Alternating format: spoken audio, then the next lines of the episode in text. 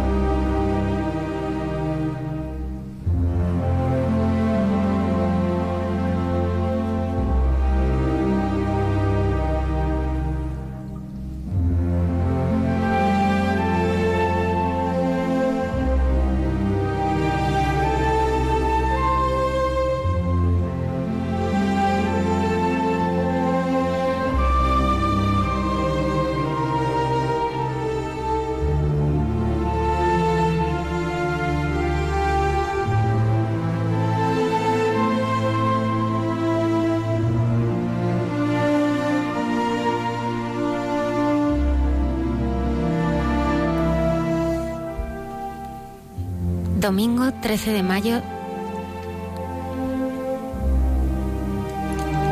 Estábamos jugando Jacinta y Francisco lo alto, junto a Cova de Iría, haciendo una pared de piedras alrededor de una mata de retamas.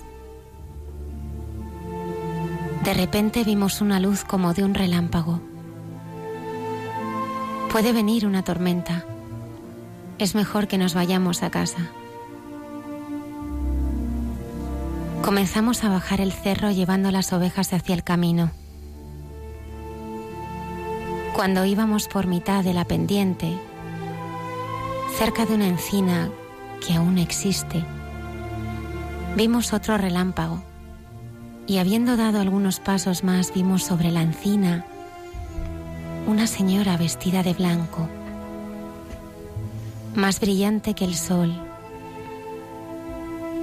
esparciendo luz más clara e intensa que un vaso de cristal lleno de agua cristalina. Estábamos tan cerca que quedamos dentro de la luz que ella irradiaba. Entonces la señora nos dijo, no tengáis miedo. Y yo le pregunté, ¿de dónde es usted? Y ella me dijo, soy del cielo.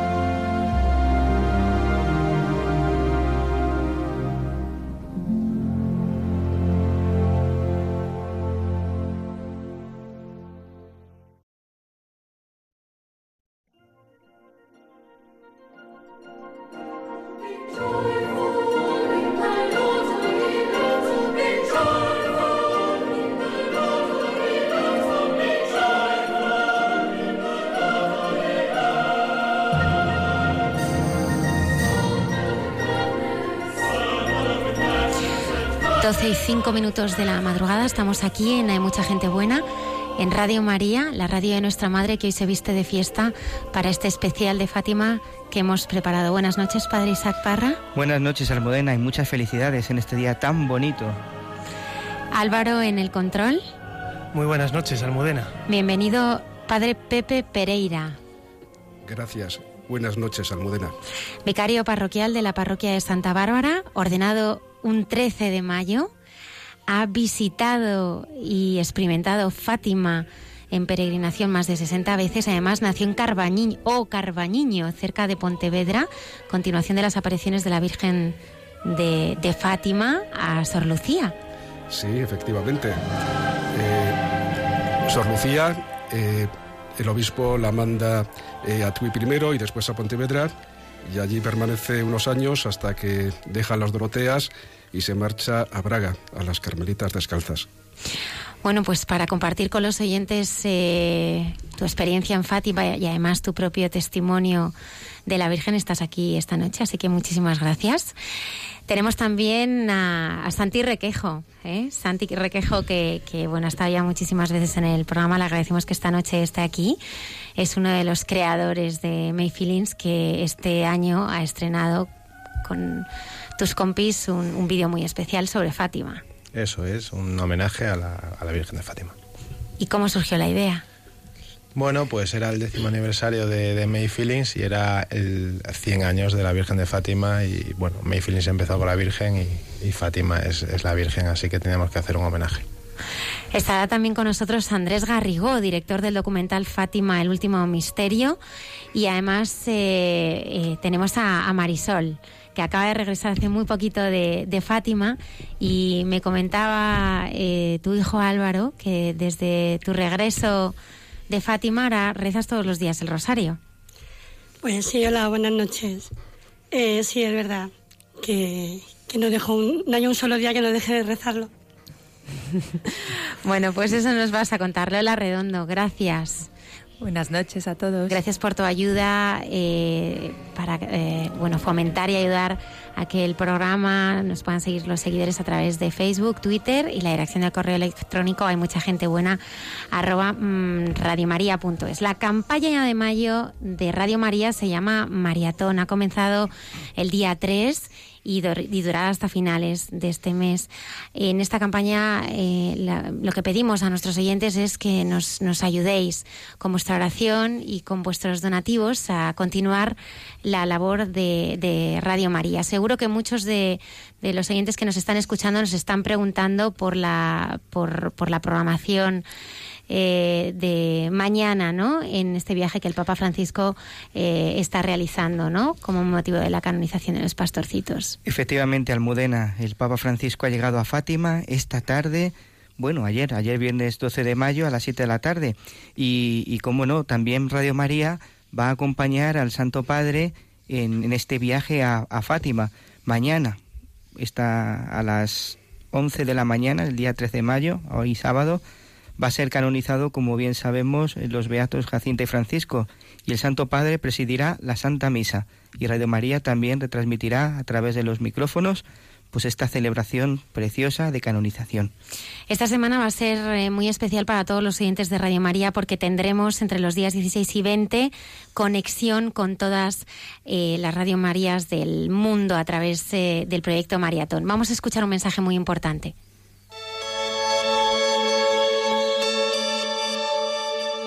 Mayo es el mes de María, nuestra Madre, un tiempo intenso para nosotros del que esperamos grandes frutos espirituales. Celebramos el centenario de las apariciones de Fátima con el espíritu de la Pascua y viviremos una nueva maratón para ayudar a los países necesitados en la ya tradicional campaña de Mayo.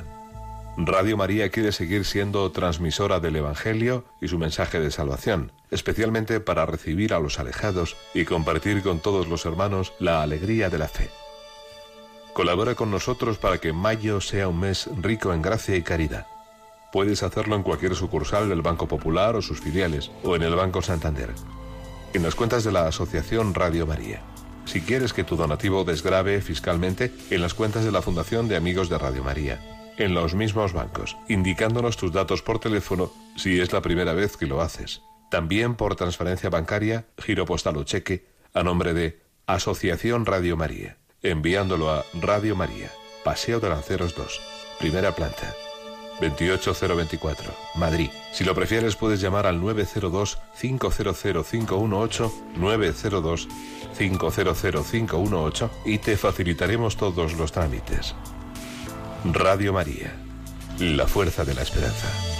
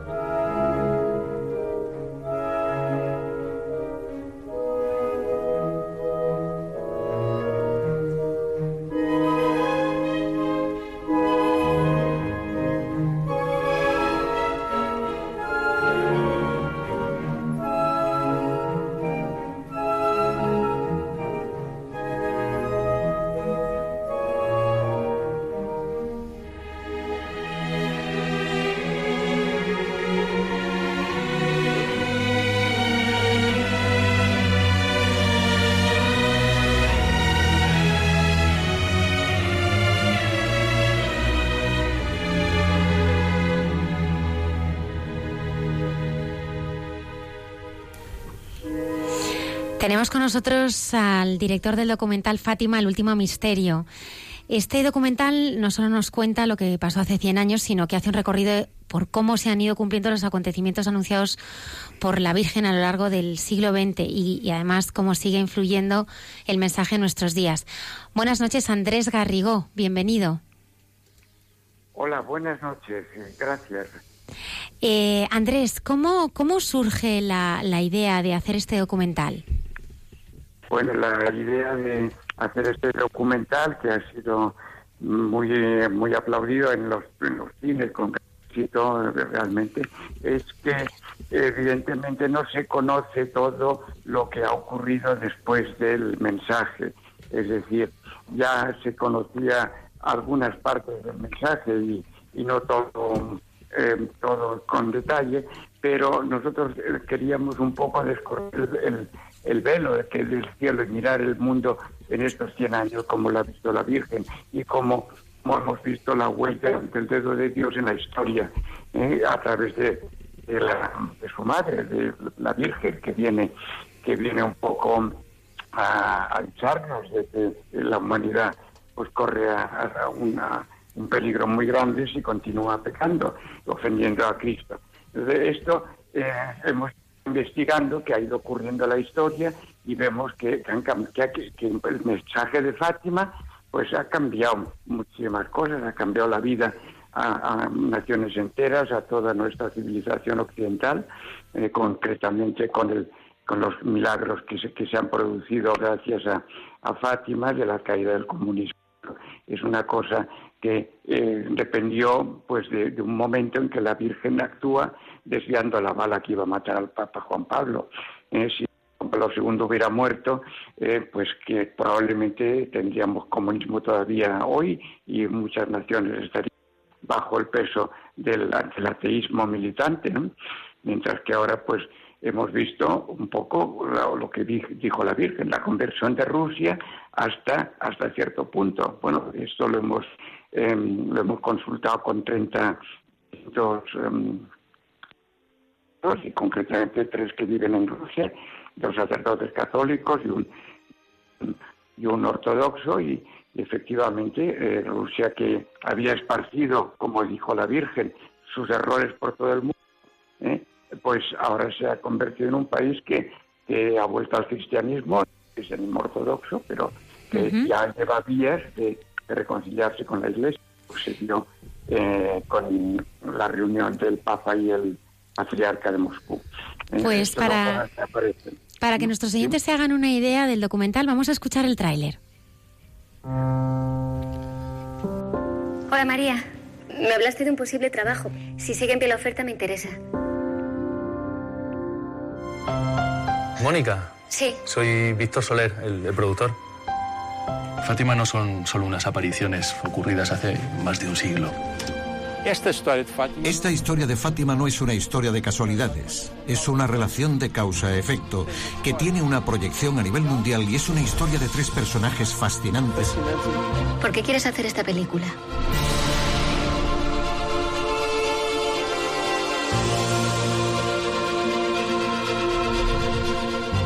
Para mí la clave está en los mensajes de la Virgen a los pastorcillos y las consecuencias si estos no se llevan a la práctica.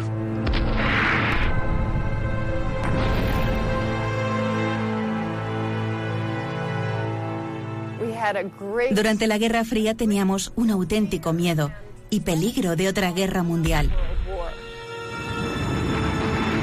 Dios quiere salvarnos de nuestros errores y por eso nos envía a la Virgen.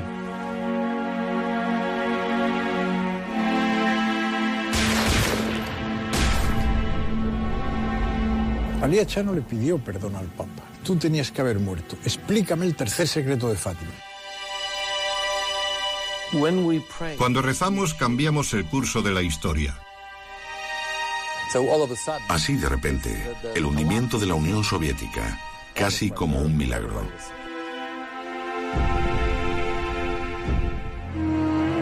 El Daesh está asaltando iglesias, destruyendo templos en Irak, en Siria. Debemos pues rezar a María. Al final, mi inmaculado corazón triunfará. No sabemos la fecha precisa, pero estamos convencidos de que llegará.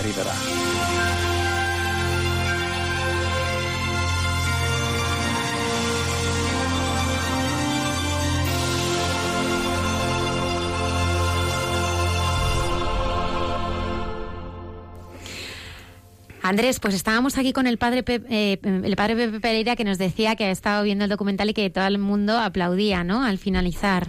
Al acabar, bueno, unos aplausos eh, tremendos, la verdad que sí. Eh, muy bien hecho el documental, porque es película documental. la trama está muy bien hecha, porque por una parte es película y por otra parte pues va contando la historia de Fátima sin aburrir, de forma muy amena. Y realmente esas dos columnas, el secretario de Benedicto XVI y por otra parte Joaquín Navarro Valls, que van contando también un poco y van haciendo de armazón, eh, pues la historia está eh, muy bien, eh, totalmente construida. Andrés, ¿qué te gustaría que cualquier espectador que fuera a ver este documental se llevara? ¿Qué te gustaría que, que, retuviera? Pues que, que, recoja un poco la, la pauta de cómo actúa la Virgen y cómo actúa Dios a través de que todo puede cambiar si nosotros colaboramos con ella, es decir, si, hacemos caso a la llamada a la oración y el sacrificio, a la mortificación, el mundo puede cambiar y lo hemos visto pues en, la historia de Portugal, la historia de Polonia, la historia de muchos países eh, que se muestran en el documental. Cuando cuando el, Papa hace lo que la Virgen le pide y hace la consagración a Rusia, las cosas cambian. Eh, cuando las cosas, cuando la humanidad no, no se arrepiente, pues entonces puede ocurrir lo que ocurrió en el Antiguo Testamento. En realidad, la, la idea es muy clara. Eh, tenemos en nuestras manos el, el salvar el mundo, ¿no? en colaboración con la Virgen, es decir, que lo que lo que la Virgen pide en esas apariciones es eh, el arrepentimiento, pero sobre todo el rosario, el rosario y la devoción a su Inmaculado Corazón. Eso es lo que tendría que llevársela. Andrés Garrigo. ¿eh? Sí, perdona. No, no, quería comentarte además que tenemos a, Marisol que acaba de llegar de Fátima y nos contaba que, desde aquella de Fátima está rezando el rosario todos los días, o sea que, que, ha sentido también esa, ha vivido eh, en propia carne esa experiencia de, la Virgen. Andrés Garrigo, director del documental Fátimo, el último misterio, muchísimas gracias por haber estado con nosotros eh, esta noche y muchísimo éxito. Eh, como lo está alcanzando ya, está llegando a muchísimas personas. Esta noche además eh, se ha estrenado en 13TV y va a estar muchísimo más tiempo también en los cines. Así que muchísimas gracias, Andrés. Pues muchas gracias a vosotros y que la veáis. Gracias. Gracias.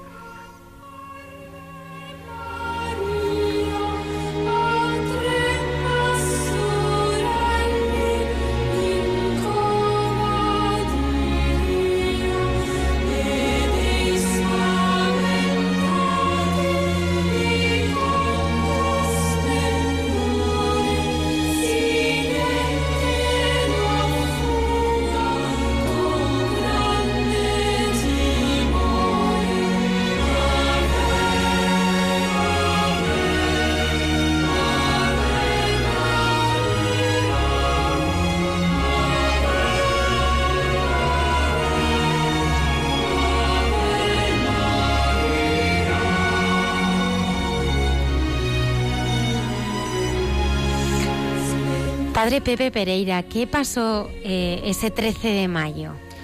Pues ese 13 de mayo vino la Virgen del Cielo por primera vez.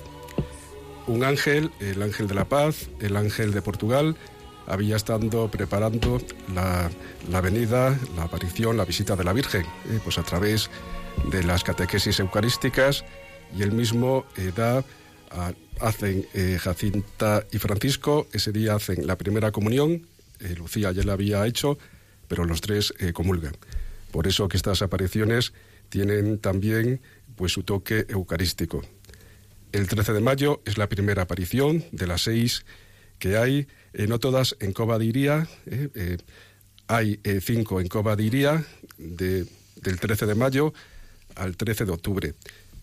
Hay una que es en Los Baliños, ¿por qué? Bueno, porque los niños son engañados y son llevados a la comisaría. Son llevados a la cárcel y allí el doctor, el comisario Oliveira, pues les tiene retenidos. La Virgen viene del cielo, básicamente, pues para, para hacerle una pregunta a los niños. ¿eh? Ya el ángel, en este sentido, les había preparado.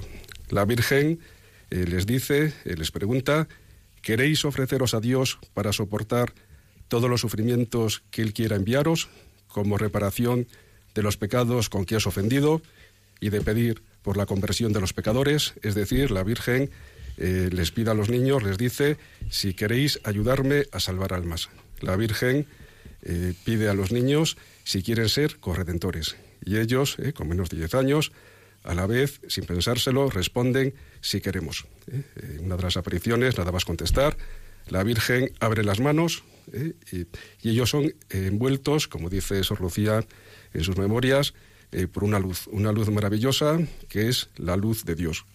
Ellos, sumergidos en esa luz, comprendieron perfectamente, primero, cómo Dios nos ama. En segundo lugar, comprendieron cómo eh, Dios necesita ser amado. El que es Dios, eh, que no necesita de nosotros, sin embargo, Él necesita eh, ser amado. Pero al mismo tiempo también ellos comprendieron cómo Dios necesita de nuestra entrega, de nuestro sacrificio y de nuestras oraciones. Eso ellos lo comprendieron perfectamente. El misterio de Fátima está íntimamente unido al misterio del pecado. El pecado eh, ofende y atenta contra Dios. ¿eh? Eh, es cierto que Jesús lo mataron los romanos, los judíos, esas son causas segundas, pero Jesús muere por nuestros pecados. Como dice San Pablo, en Galatas 2.20, me amó y se entregó por mí. Por eso que, en primer lugar, el pecado atenta contra el corazón de Dios. En segundo lugar, eh, el pecado también nos perjudica y destroza a nosotros mismos. ¿eh? Es así. Hiere también a la sociedad a través del terrorismo, de la guerra, de la violencia. Decía Juan Pablo II, San Juan Pablo II, que en la medida en que los hombres son pecadores, amenaza al hombre el peligro de la guerra. ¿eh? Por lo tanto, el pecado rompe el orden de la creación y al mismo tiempo también rompe la armonía del hombre. Y por último, hiere también a la creación. ¿eh? Eh, decía también Juan Pablo II que en la medida en que los hombres son pecadores, amenaza eh, al hombre, hace que la, que la creación proteste, que la creación se revele. Padre, yo quería profundizar en, en tu testimonio, ¿no? Tu vocación fue tardía y en ella hay una protagonista. Sí. Eh, Indiscutible. y entonces me gustaría que compartieras con los oyentes, pues, pues cómo, cómo ella ha sido la instigadora, la que, la que ha, la que ha sido el motor, ¿no? De, de, tu, de, de, entregar la vida a, Jesús. Sí, eh, así es. Yo siempre digo que Fátima y mi vocación es una misma cosa. Eh, como sabéis, eh, como has dicho al principio, Almudena, soy de un pueblo eh, de Ocarballeño, es la pronunciación correcta, que queda también cerca de Tui, que es donde Sor Lucía tuvo la visión de la Santísima Trinidad, cerca de Pontevedra, en donde Jesús y la Virgen dieron a conocer la, devoción al Inmaculado Corazón de María y la comunión reparadora de los cinco primeros sábados de mes. ¿eh? Eran nueve, ¿eh? Eh, María de la Coque, pero en honor de su madre, Jesús redujo los nueve a los cinco. Bueno, mis padres, como todos los gallegos de esa zona, iban mucho a Portugal. Iban a, Portugal a comprar café, a comprar loza y toallas.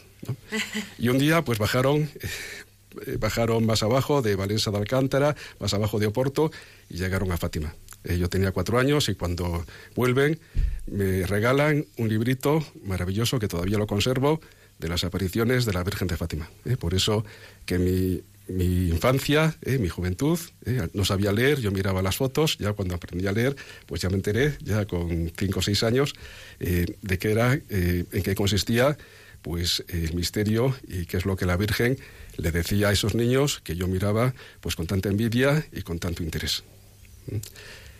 Eh, al mismo tiempo, eh, un poquitín más tarde, eh, la Virgen Peregrina, a principios de los años 70, hizo como un recorrido, una tournée por toda España, vino a mi pueblo. Eh, yo recuerdo que nos decían, viene la Virgen a visitarnos, y yo convencido de que era la Virgen María, la Virgen, la Madre de Dios, que venía a visitarnos. Y allí recuerdo, pues con los eh, pañuelos blancos, la iglesia nueva, una iglesia maravillosa, que, la hizo eh, el mismo que hizo el Ayuntamiento de Madrid, el Palacio de Telecomunicaciones, Antonio Palacios, hizo también la, iglesia de mi pueblo, y esa imagen pues también me quedó muy, muy grabada muy grabada en el alma. ¿eh? Es así, eh, realmente es así. Eh, más tarde, esto es al principio. ¿Qué edad tenías? vamos, tenía cuando me regalaron el libro cuatro años, el librito de Fátima, ¿no? con los dibujitos muy bien hechos. Y cuando vino la Virgen, pues tendría siete años cuando vino a mi pueblo.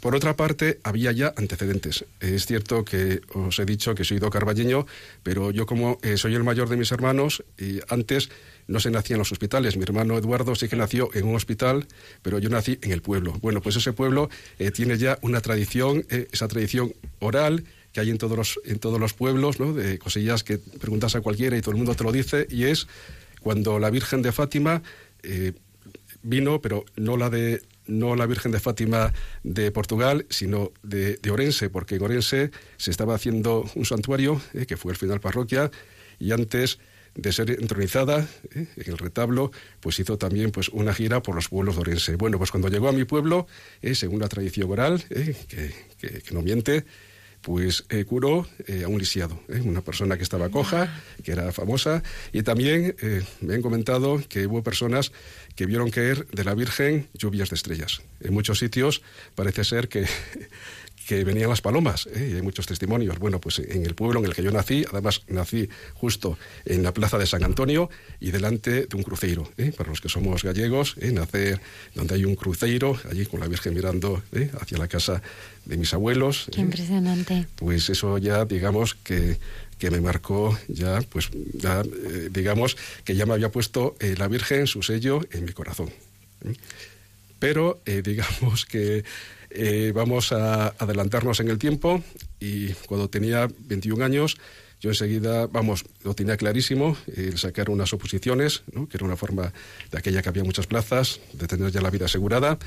Y mi primer destino pues fue Canarias. Bueno, pues estando en Canarias tenía un director espiritual con el cual pues venía hablando un poco de mi vocación. ¿no? Pues estábamos viendo si realmente haciendo discernimiento de espíritus, si yo eh, tenía vocación sacerdotal.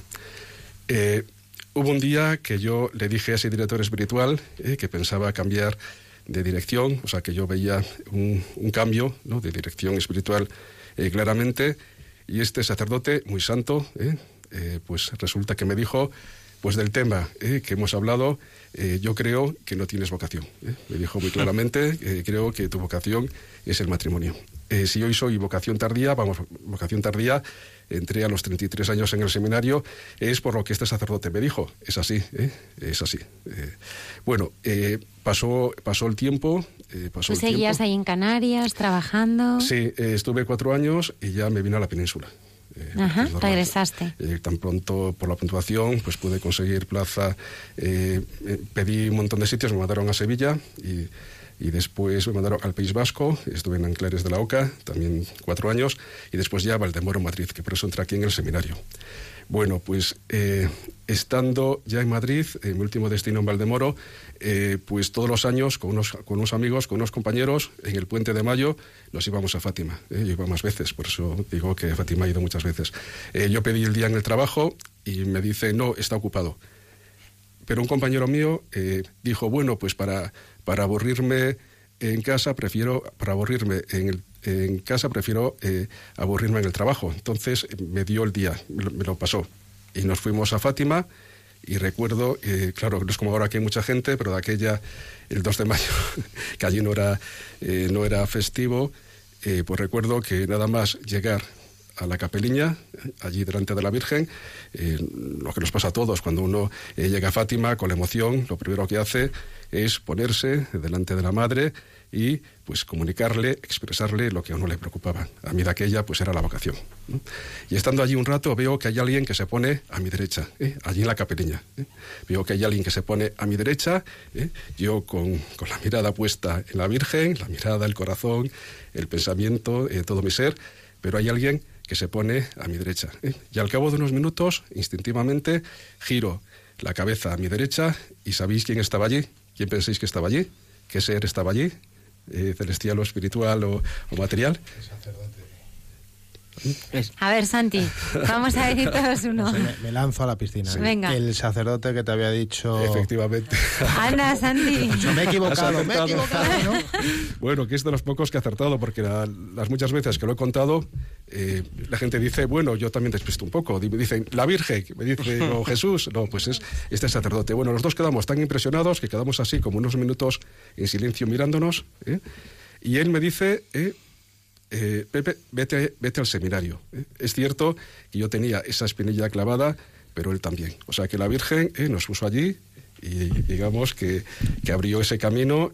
yo es cierto que ya había tomado la decisión porque otros sacerdotes, mi, mi, director espiritual, pues me dijeron, bueno, lo que pasó hace ya ocho o nueve años, pues bueno, fueron unas circunstancias, un sacerdote, ahora son otras, y, efectivamente pues tienes que dar ese paso al seminario. Yo había hecho ejercicios espirituales, había hecho ejercicios espirituales, eh, que estaba también la imagen de Fátima, eh, que ese año fui allí, y tuve una consolación, eh, como a veces Dios como da estos, estos regalitos, estos premios, y en esa consolación, fijaros, tuve como eso que se te ponen los ojos húmedos, que sientes como un gozo muy grande, y recordé cuando yo tenía también pues cinco años, que me iba por detrás de mi casa, ¿eh? mis abuelos padres tenían bodega, y por la parte de atrás había un peral, yo soy pereira, es árbol frutal que da peras, y, me acuerdo que había visto una foto en el catecismo, ¿eh? que no era ni el de Astete ni el de Ripalda, y en esa foto había visto a un sacerdote elevar un cáliz. Yo me cogí un cuenco que había allí, de los barriles, encontré un cuenco, lo llené de agua, y hacía lo mismo. Y yo elevaba como ofreciéndole a Dios. No era consciente, pero sabía que a Dios le ofrecía lo más importante del mundo, lo más importante del universo. Hoy soy consciente de que esa misma intensidad, pues era como la que ahora eh, cuando consagro eh, y elevo, pues es la misma intensidad que, tengo al ofrecerle a Dios el, el cuerpo y la sangre de Cristo. Así que la Virgen Sí, o sea... ¿A partir de ahí entras ya en el seminario de Madrid? Eh, a partir de ahí, sí. Eh, tuve antes, eh, un día, en el barrio de Santana, en la casa de mi hermano, salgo, esto antes del sacerdote, de encontrarme con el sacerdote en Canarias, y entonces veo en los salvatorianos que tenían, no estaba la iglesia hecha, y tenían en un local, en un bajo, tenían allí tenían pues la iglesia. Entonces estaba el sagrario y al lado del sagrario la Virgen de Fátima con el corazón. ¿eh? Estaba el corazón inmaculado de María. Y al verlo también me emocioné. Y fijaros ¿eh? que, que vi, o sea, me vi como, como si fuera sacerdote, ya, un sacerdote ya un poquitín mayor, ¿eh? confesando además en el confesionario de mi pueblo, en donde me había confesado la primera vez. Y eso pues me dio pues ese mismo gozo, ¿no? Como un pequeño Pentecostés, como que eh, la Virgen ¿no? Eh, soplara sobre mi corazón y es, esa fue, eh, digamos, fue el momento, un momento muy importante en mi, en mi, discernimiento, aunque yo realmente estas cosillas para mí siempre estaban en un segundo plano. primero era lo que me decían los sacerdotes, el director espiritual, y estas cosillas pues ayudan. Hoy en día cuando piensas en ellas ves que han sido claves, pero cuando pasan es que no te das cuenta. Sí, te ayudan porque te dan paz, pero que no acabas de caer en importancia ¿eh? y, el Señor pues te lo pone. O sea, que estas cosillas te olvidas de todo y esto, de esto no me olvido porque veo que, el Espíritu Santo te ilumine para que no te, no te olvides y para que realmente tengas presente cómo eh, la Virgen, como su esposa, eh, pues ha estado siempre muy pendiente y como una mamá y siempre muy atenta en mi vocación. Cuando yo tengo problemas, le digo, mamá, que es tu vocación. ¿eh? Y ella se las apaña, siempre se las apaña, pues para que todo salga bien. Bueno, pues eh, después eh, entró en el seminario. Bueno, ya estaba clarísimo que tenía que entrar, ¿no? O sea, estaba clarísimo. Mm. clarísimo. clarísimo, clarísimo, Bueno, pues entró al seminario y ¿sabéis cuánto tiempo duró en el seminario? 15 días. ¿Y te, 15 días sin dormir, el formador, el formador que no, pero ¿cómo que es que me encuentro fatal. Bueno, es que una cosa que nunca me había pasado. Yo creo que he estado, como era funcionario de prisiones, y una noche sin dormir, ni así, porque siempre me quedaba dormido. Pero nunca he pasado, yo creo, una noche sin dormir. Bueno, pues allí, o sea, no pegaba ojo por las noches, ¿eh? no dormía. Y claro, si no duermes, pues no puedes estar despierto, como que si la casa te cae encima. Eh, una sensación que nunca me había pasado. Claro, hoy es fácil hacer el discernimiento, pero normalmente cuando alguien entra en un convento, alguien entra en un seminario, uno de los frutos ¿no? de que realmente esa es tu vocación, uno de los indicios, es la paz y que te encuentras bien. Entonces no era, no era fácil de aquella eh, hacer discernimiento. Eh, el caso es que yo, vamos, me encontré tan agobiado y me encontraba tan mal que dije, me marcho, me marcho. como era funcionario, había pedido la excedencia y mi idea era volver, eh, era volver otra vez pues al seminario. Lo que pasa que es eh, volver otra vez al trabajo, eh, no al seminario, volver al, trabajo. Sabéis que cuando uno es funcionario, pues pide la excedencia, pero tardan en llamarte. A mí yo me había matriculado ya el primer año en teología y tardaron como, bueno, o sea, me iban a llamar ya porque ya había una plaza, ¿no? a la que ellos te indican y en esto, que un día pues tengo un sueño. ¿eh? Es un sueño, o sea que tampoco hay que darle mucha importancia, pero para mí fue significativo, pero los sueños, eh, sueños son. ¿no? Entonces, eh, yo sueño que viene la Virgen de Fátima, pero muy muy distinta, o sea, como si tuviese 17 años, con una sonrisa maravillosa, muy femenina, además como si estuviese flotando, viene y se sienta, yo estaba acostado en, en mi habitación, en mi cama, y ella se sienta a mi lado. Entonces ella eh, se me queda mirando, eh, con una sonrisa eh, maravillosa, impresionante, me mira con mucho cariño, se le caía el pelo, ella para atrás, como muy femenina, se lo echaba para atrás, me miraba, me miraba, me hacía así como carantoñas, y llega un momento, después de un rato, que me dice, hijo mío, dame la mano, que nos vamos al seminario. Y en esto yo veo cómo vamos ella y yo, ¿no? Yo pequeñito como si fuera un bebé con pañales, ¿no? Me coge de la mano y chin, chin, chin. Ella, eh, vamos, yo creo que era a lo mejor más alta que la Virgen o igual, pero yo parecía eh, como un niño pequeño. Y veo que los dos, ella de la mano me va llevando toda contenta hasta que eh, desaparece la visión y yo me despierto. Y, y, entras al seminario. Bueno, claro, si fuera eso, eso solo, bueno, pues podía ser que tuviera sueño y que no pasara nada. Pero es que justo me llamaron del seminario me llama un formador. ¿eh? Bueno, los, formadores míos, voy a decir los nombres, todos son eh, vicarios episcopales, ¿eh? todos los que he tenido. A la cabeza del, del que era rector, que ahora es el vicario del clero. Y pues efectivamente eh, me llamó el formador y me dijo, Pepe, que sí, que tienes que venir, que tienes que animarte. es en la mañana siguiente. no, no, no, Pero bueno, la semana siguiente. Es como las memorias de Lucía, que a veces eh, al decir los datos cambia eh, el 6 por el 7 cuando se refiere a la edad de, Jacinta. No puedo decir, pero sé que fue rápido, de eso yo no me acuerdo. Ahí el Espíritu Santo no quiere emplearse tan a fondo porque siempre da un margen también de error, pero que te pone lo que, lo, que, lo que es necesario. O sea, esos detalles eh, pues no, no, caigo, pero fue en muy poquito tiempo, ¿eh? a lo mejor pues una semana o menos. ¿eh? Y efectivamente, bueno, pues ya también vi todo en bandeja. Eh, tengo ese sueño eh, que me dejó mucha paz, eh, una alegría tremenda, y, me llaman y me dicen cuando no tenían por qué, vente al seminario, ¿no? pues vi las puertas abiertas y tenía que ir, es que si no voy, yo decía, es que si no voy al es que me condeno con tantas gracias.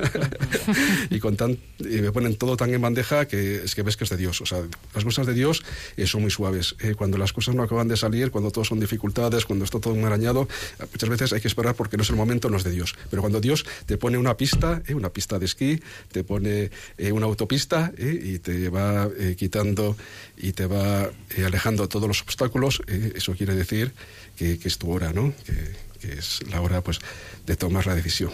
Bueno, pero no, no cabe todo. Ya fui al seminario. y bueno, no, ahí empieza. ahí empieza, ahí empieza, vamos, sí, el seminario. O sea que ya, bueno, ya no era los 15 días del principio, que fueron horribles, ¿no? Entonces, estuve una temporada en el seminario, el segundo año, el tercer año, y llega al tercer año y un poco, pues me vuelve a pasar, no en la misma intensidad, que me pasó eh, durante los primeros 15 eh, días, pero sí que eh, veía yo ya un poco que me encontraba con ansiedad, eh, un poco dolor de cabeza, eh, dormía un poco, me costaban muchísimo los estudios, vamos, yo que había hecho Derecho, porque después había empezado en Santiago de Compostela, al sacar la oposición después acabé en la UNED, que vamos, me costó mucho, porque en Santiago eran los apuntes que te daban, en la UNED eran unos mamotretos así, te entraba todo. entonces, bueno, o sea, no es que fuera en ese sentido mal estudiante, pero allí teología en principio que es más fácil, como no me concentraba, como tenía esos problemillas pues de sueño, ¿no? Un poco de concentración, pues eh, me volvió un poco a pasar lo mismo. ¿Qué pasa? Que el formador, como un criterio, pues algo pasa. Se entienden los pilotos, las, luces eh, rojas y bueno, aquí pasa algo. Entonces me denegaron los ministerios, me denegaron, las órdenes. Yo creo un poco que como sabían eh, también en el seminario, sabían el ITER, sabían también un poco mi vocación, era también vocación tardía, pues un poco, no digo que no me echaron, ¿no? pero un poco yo creo que estaban esperando a que en vez de echarme ellos, que yo por mi propio peso me cayera. De todas formas, yo ya con la experiencia que tenía de la Virgen, yo sabía, además, eh, eh, el mensaje de Fátima. A mí la frase que les dice a los, a los pastorcitos, ¿no? esa de que dice el ángel, el Señor tiene para vosotros, eh, tiene designios de misericordia. Y es una, una, frase que me encanta, que me la aplico a mí también. Yo, yo les llamo mis primitos, es una frase que me ayuda mucho. lo que le dijo también la Virgen a Sor Lucía, mi corazón será, eh, será mi refugio, porque también ya tuvo muchos sufrimientos, eh, sufrí muchísimo, eh, a todos los niveles, hasta le echamos la culpa de la muerte de su madre, que al final no se murió, también el padre tuvo ahí problemas de muchos tipos, de muchos tipos, y pues eh, realmente eh, yo un poco eh, sabía, porque un poco conoces la forma de obrar de la Virgen, lo que ella comienza, sabes que lo lleva a término, pero claro, a veces pues uno duda y no lo ve claro. Pero yo sabía que, o bien, cuando entré por segunda vez en el seminario, o me echan o me voy con los pies por delante. eso lo tenía, lo tenía clarísimo. Entonces, ¿qué pasó? Bueno, pues ahí estaba ya la cosilla así y un día pues tuve otro sueño, un sueño que lo tuve el 13 de mayo. O sea que ya veis que es el 13 de mayo. Eh, Fuiste marcado. Me ordené, el 13 de mayo. ¿Y qué pasó ese 13 de mayo? Bueno, pues tuve un sueño, un sueño eh, muy curioso porque eh, yo soñé, fijaros, que era ya sacerdote. No soñé con la ordenación, pero sí que soñé con la primera, bueno, que al final es la tercera, porque tienes la, la primera misa, o sea, un poco con la gente más querida, con los más afines, después en la parroquia, yo que somos de pueblo tenemos la misa en el pueblo, y soñé eh, cómo estaba en mi pueblo para decir la primera misa, yo soñaba que me estaba duchando, ¿no? que, estaba allí contentísimo, con un gozo también eh, muy grande en el corazón, y eh, como que tenía una pena. Yo no sabía, había una pena, pero no sabía bien qué pena, no sabía interpretar esa pena. ¿eh? Pero yo contentísimo y con la gente, o sea, eh, que parecía otro, porque es cierto que a mí el sacerdocio me cambió. Yo que me he conocido durante 40 años, porque me ordené con 40 años, he, sido, me conocía perfectamente de cómo era, pero sí que el sacerdocio te configura con Cristo. Eres el mismo, pero no eres el mismo. Es alguien que vive en ti. Y realmente pues te hace madurar y al configurarte con Cristo pues también te da pues una madurez y también te da un gozo especial, es así. Yo no soy el mismo de antes. ¿eh? Y a veces mis compañeros y gente que me conoce me dice, uy, se te nota el cambio. ¿Y cómo eras? Cuéntanos un poco para, que, para que veamos cómo, cómo, eras, cómo era el hombre viejo y cómo es ahora el hombre nuevo, ¿no? Sí. Bueno, yo la verdad que en ese sentido, eh, ya cuando, bueno, está en los típicos años que uno va a la universidad, ¿no? Yo fui a Santiago, yo siempre quise eh, hacer historia, era mi ilusión, eh, historia, geografía e historia, pero en mi casa me dijeron, mira, si haces geografía e historia, te vas a Orense. Bueno, Orense, vamos todos, mis amigos, toda la gente, si va a Santiago, que era la meca del estudiante, yo me voy a Santiago a hacer lo que sea, y por eso hice Derecho, hice Derecho en Santiago. Y bueno, pues tienes la, la edad esa que bueno, que un poco crees, pero que bueno, la misa iba poco, me confesaba alguna vez, eso sí que siempre hay, pero sí que te alejas, es cierto que en la universidad, sobre todo por las amistades, se te abre un mundo nuevo, pues eh, sí que le das la espalda a Dios, es así. ¿eh? Pero y suele pasar a los jóvenes. Por eso hay que tener mucha esperanza, que es normal, porque el mundo eh, atrae mucho, eh, pero al final te acabas dando cuenta de que todo es una gran mentira. Es como un globo que lo pinchas y desaparece. ¿no? Entonces esa maduración, eh, maduración todos, todos la vamos teniendo. Y por eso el que tiene pues esa semilla en el corazón, cuántas madres sufren ¿no? y te dicen cuánto estoy sufriendo, porque con la educación que han tenido se han confirmado y ahora ni siquiera van a misa ni creen. Bueno, el Espíritu Santo está ahí metido y cuando Dios quiera, y la Virgen y el Espíritu Santo, pues eh, el Señor nos puede cambiar, como le das la vuelta a un calcetín, pues nos puede dar la vuelta a nosotros. ¿no? Esa metanoia, ese cambio total, eh, eh, pues se producirá cuando Dios quiera. Por eso es muy importante sembrar. Sembrar porque lo que se siembra, al final, cuando uno menos lo espere, aunque no lo vea, aunque muchas madres no lo vean, al final sí que dará fruto, aunque sea al final de la vida. ¿Y cómo es ese abrazo de la Virgen? que otra vez te recoge en el seminario?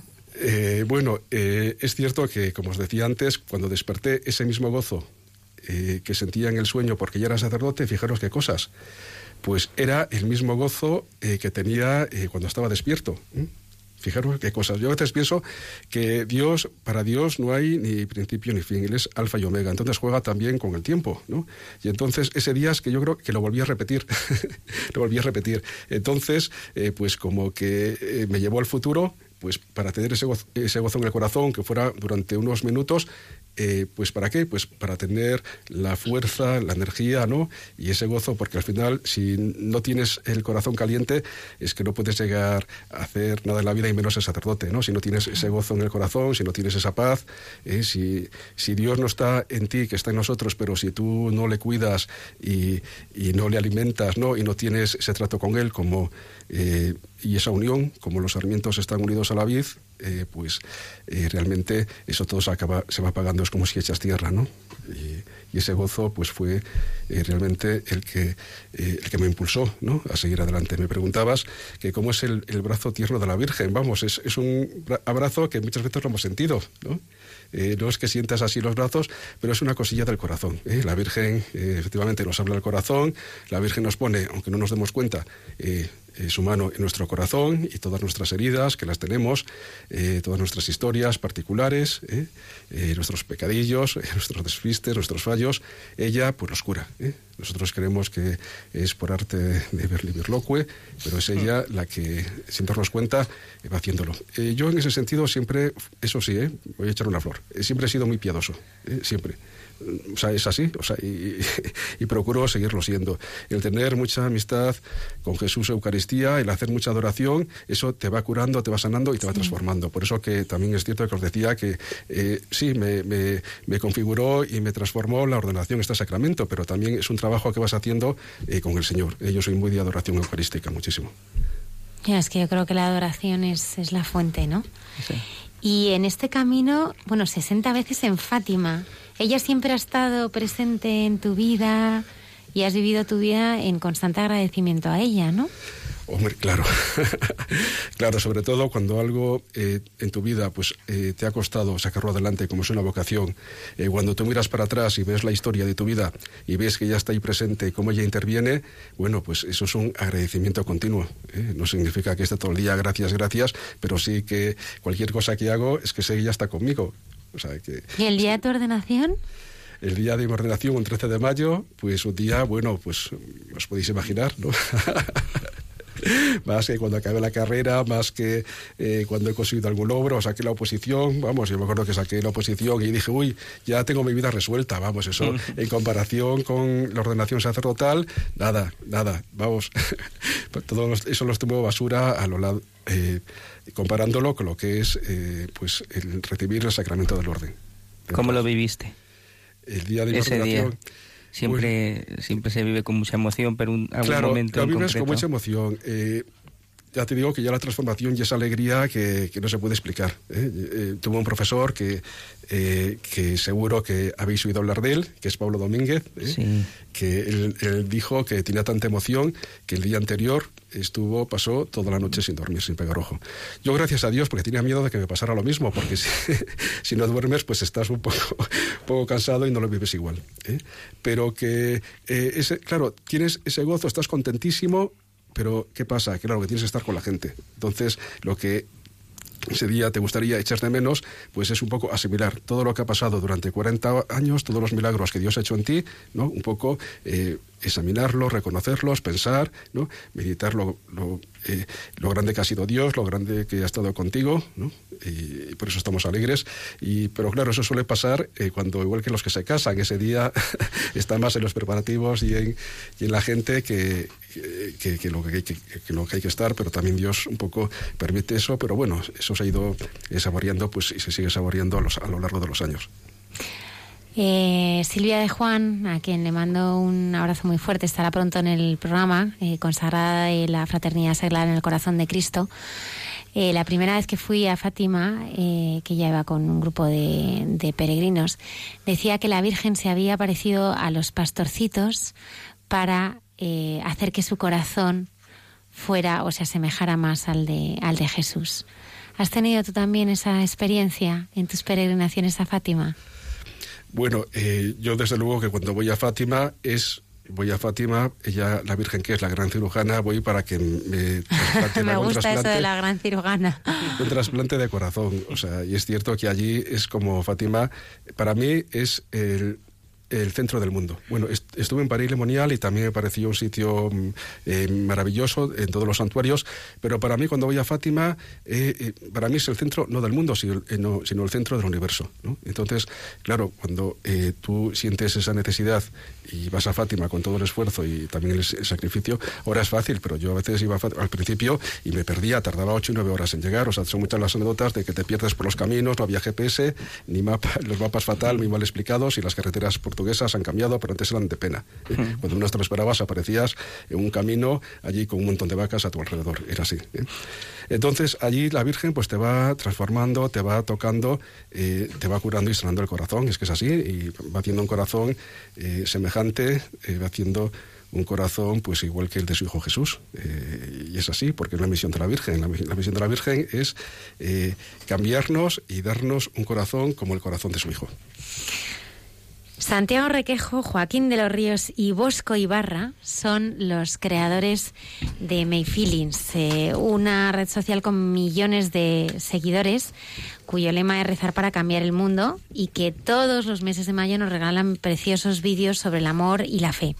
Este año, como no podía ser de otro modo, pues lo han dedicado a las apariciones de la Virgen de Fátima. Buenas noches, Santi. Buenas noches, Almudena. muchas gracias por estar aquí. Gracias a ti por invitarnos que ha causado sensación vuestro vídeo y sobre todo pues está ayudando a que muchos jóvenes eh, y muchas personas se acerquen también al corazón de la Virgen.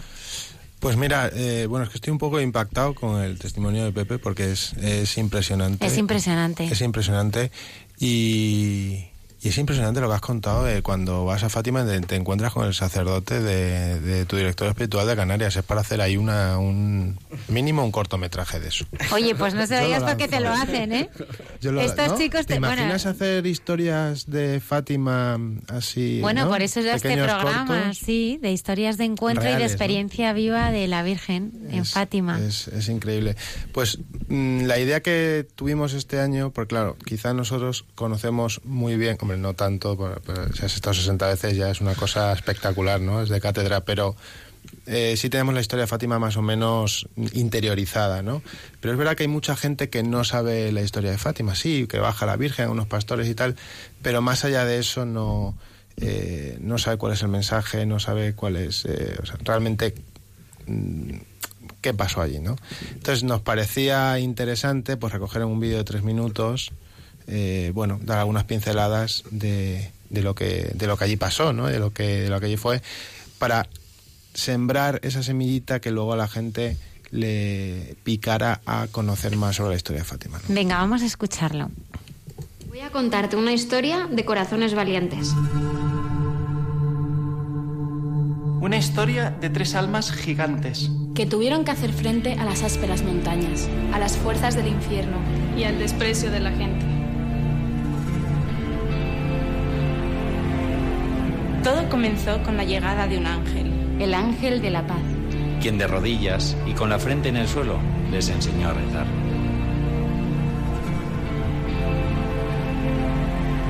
Eran Jacinta, Francisco y Lucía. Tres pequeños pastores en Cova de Iría. 13 de mayo se les apareció una señora. Una dama de blanco más radiante que el sol. No temáis, no os voy a hacer daño. ¿De dónde vienes? preguntó Lucía. Vengo del cielo. Era la Virgen María. La Virgen les pidió que rezasen con insistencia. Si queréis llenar el mundo de paz y alegría, orad, orad mucho. Y rezad el rosario todos los días. La Virgen les pidió ser su consuelo. Y a cambio de su oración prometió llevarles al cielo. Ellos hicieron su voluntad. Y por tantos que no creían, sufrieron mucho en soledad. Fueron presionados, maltratados y encarcelados. Para que confesaran que todo era inventado. Acusados de mentir, pidieron a la Virgen una señal.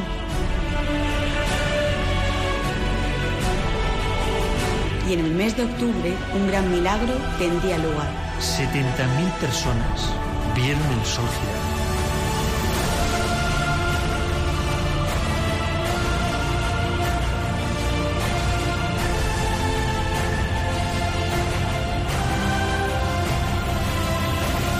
Esta es la historia de tres almas grandes.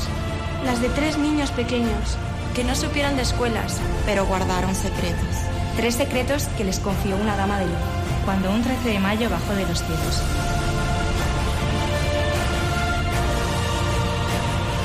Desde entonces su fama ha aumentado.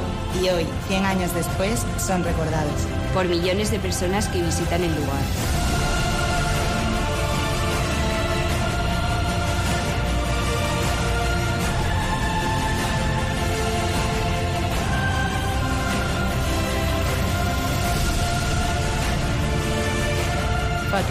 Un lugar santo lleno de esperanza. Un lugar con un mensaje claro. El mismo que un día la Virgen aceptó con humildad. Al decir, sin condición alguna, hágase en mí según tu voluntad. Qué fuerza, Santi, es que lo estábamos comentando que, que, es que llega y no sabemos el trabajo que hay detrás. Pues mira, la verdad es que eh, hay mucho trabajo, hay muchas horas, eh, porque tienes que condensar en tres minutos un mensaje muy emocional, eh, una historia muy potente y, mm, y bueno, eh, salen en este vídeo yo creo que han salido 46 personas, son unas 46 frases, eh, para que te hagas una idea cuando nosotros grabamos, bueno, primero hacemos el guion, que ahí tienes que leer, enterarte un poquito qué quieres contar, a dónde quieres llegar. Una vez que ya un poco tienes dosificada la información, haces un guion. En este, este año queríamos hacerlo que tuviese rima e intentamos hacerlo en verso que bueno, más o menos yo creo que ha quedado más o menos. Si lo volví a escuchar en esa clave, dices, ah, pues es verdad. Y, y, luego hacemos la grabación. Entonces, cada persona que viene a grabar no dice una frase y se va, que es lo que la gente se piensa. Sí, si no, es así. No. ¿Cómo lo hacéis? Dice todo el guion. O sea, dice cada frase. Ah, y entonces luego vosotros... Voy a contarte una historia de corazones valientes, tal. Y va, va diciendo todo el, todo el guion, que yo le voy diciendo y ella repite.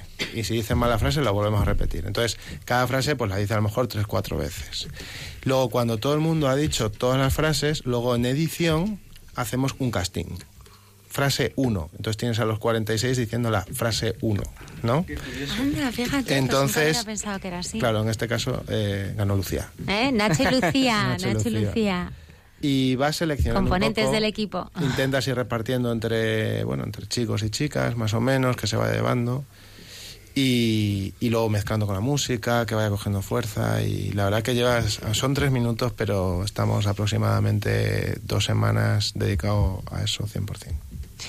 Santi, eh, tú realmente, bueno, hacéis, eh, bueno, pues vídeos, todo lo que ponéis en marcha es increíble, ¿no? Porque es que ya a millones de personas, ¿no? Pero tú, como Santi Requejo, ¿a ti qué te gustaría que alguien que viera este vídeo de Fátima se quedara? O sea, ¿qué es, qué es lo que a ti te mueve? Pues mira, yo te voy a confesar una, una, un secretillo. Me da un poco de vergüenza, pero te lo... Yo he, estado, he tenido la suerte de estar siete veces en Fátima. Eh, porque yo vivo, en, yo soy de Plasencia, Extremadura. Llevo en Madrid ya 12 años, ¿no? Pero, pero Marisol dice que su madre es de... ¿Tu madre es de Plasencia? Pero Marisol, unas palabras. No ha nacido allí, pero se ha criado allí. Seguro que ahora estará emocionada oyéndolo. Es que pues le mandamos un abrazo muy fuerte. los Bueno, pues Extremadura, claro, con, con, Portugal, pues imagínate, muy cerca, ¿no? Entonces desde pequeño, pues, pues mis padres eh, nos han llevado y, y luego yo he estado más veces. Y la verdad es que, siéndote sincero, nunca me había interpelado la, historia de Fátima. Pero por una sencilla razón muy fácil. Y es que nunca la había leído. O sea, nunca te mm. habías parado a dedicarle el tiempo, ¿no? Y, con motivo del centenario y de hacer el vídeo, empezamos a, adentrarnos, personalmente yo también mucho, y yo he sido el primer receptor fuerte de, de, la historia de Fátima y estoy impactado. Estoy ahora leyéndome todas las memorias de Lucía y metiéndome todo en la historia de Fátima y me parece impresionante, espectacular. ¿Qué, es lo que más te ha llamado la atención? Bueno, es que hay, pues mira, em, lo decía Pepe al principio, que la Virgen se aparezca a tres pastores, y no solo tres pastores, sino tres niños, son muy pequeños. Son seis años, siete años, ¿no? Y Lucía eh, tenía diez. Sí. Claro, mi sobrino tiene cuatro y medio, o sea, está ahí a puntito, ¿no?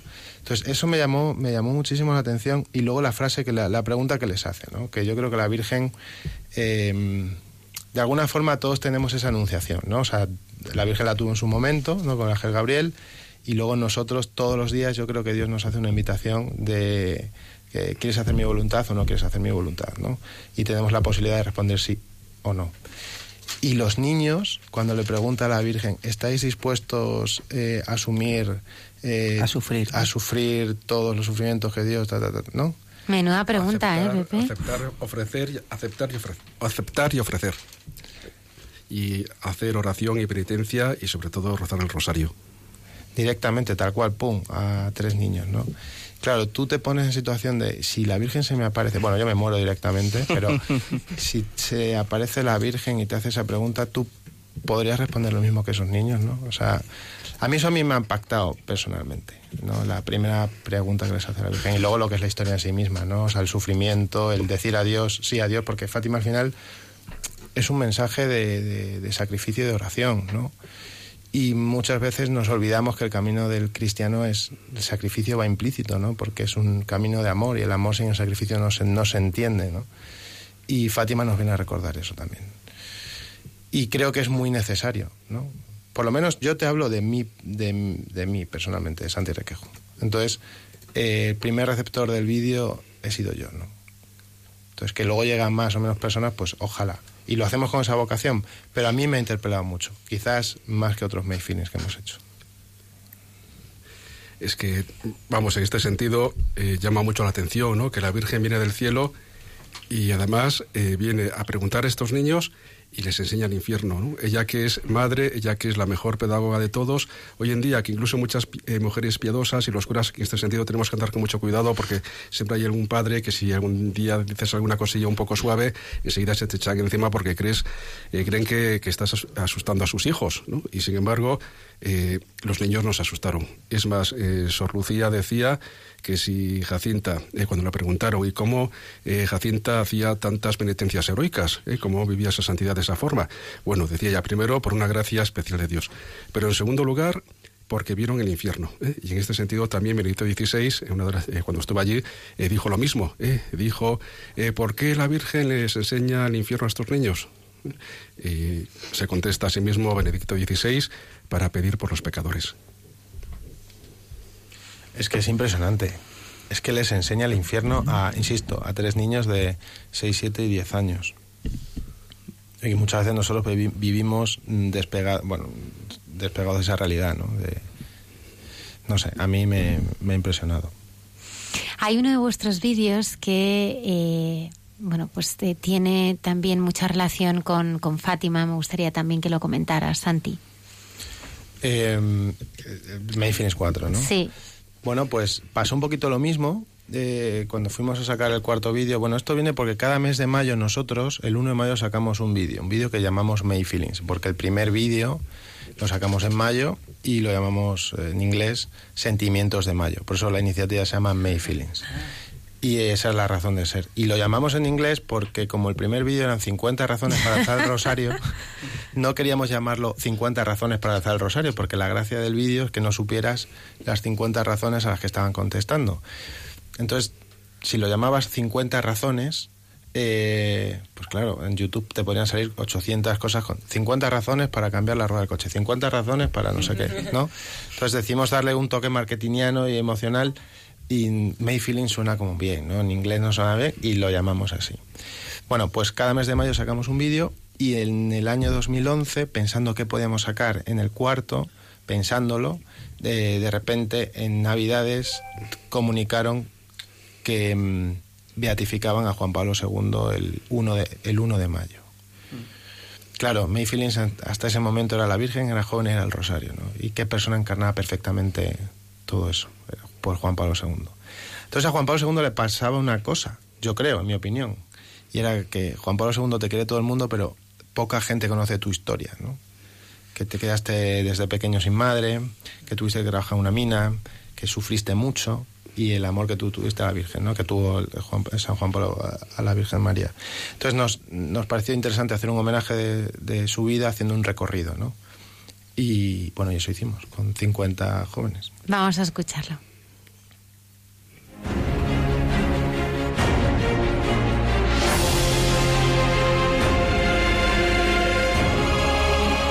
Este es el secreto de un hombre enamorado de una mujer. Que aprendió de ella la forma de cambiar el mundo. Ella le mostró el valor de la libertad.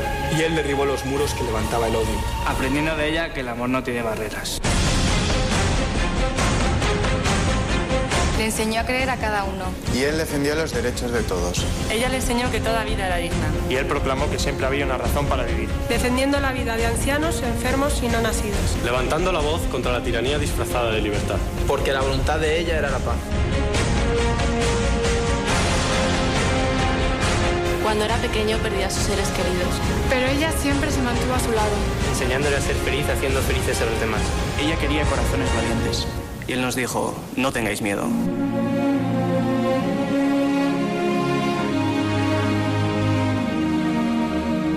Buscó a todos los jóvenes del mundo. Y fuimos a verle a las ciudades donde nos llamó. Y en agosto le recordaremos en Madrid. Defendía a la mujer y protegía a la familia. Veía la verdad en los ojos de los niños. Y una vez vio la muerte desde muy cerca. Pero ella desvió la bala salvándole la vida. Y él puso el mundo en sus manos. Llevándola a los cinco continentes. Ella le dio un corazón grande. Y él perdonó a los que atentaron contra su vida.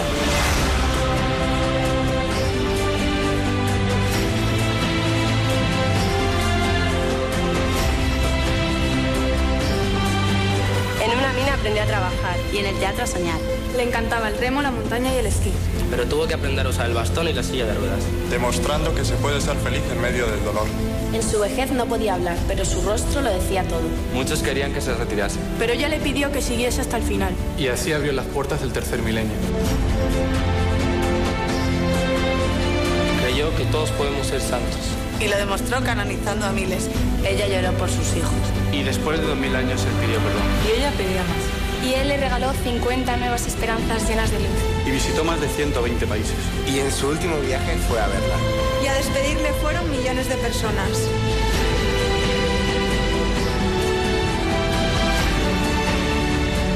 Este es el secreto de un hombre que aprendió de su madre a subir con Cristo a la cruz. Aprendió de ella rezando el rosario. Este fue el secreto de Juan Pablo II. Este es el secreto de un santo.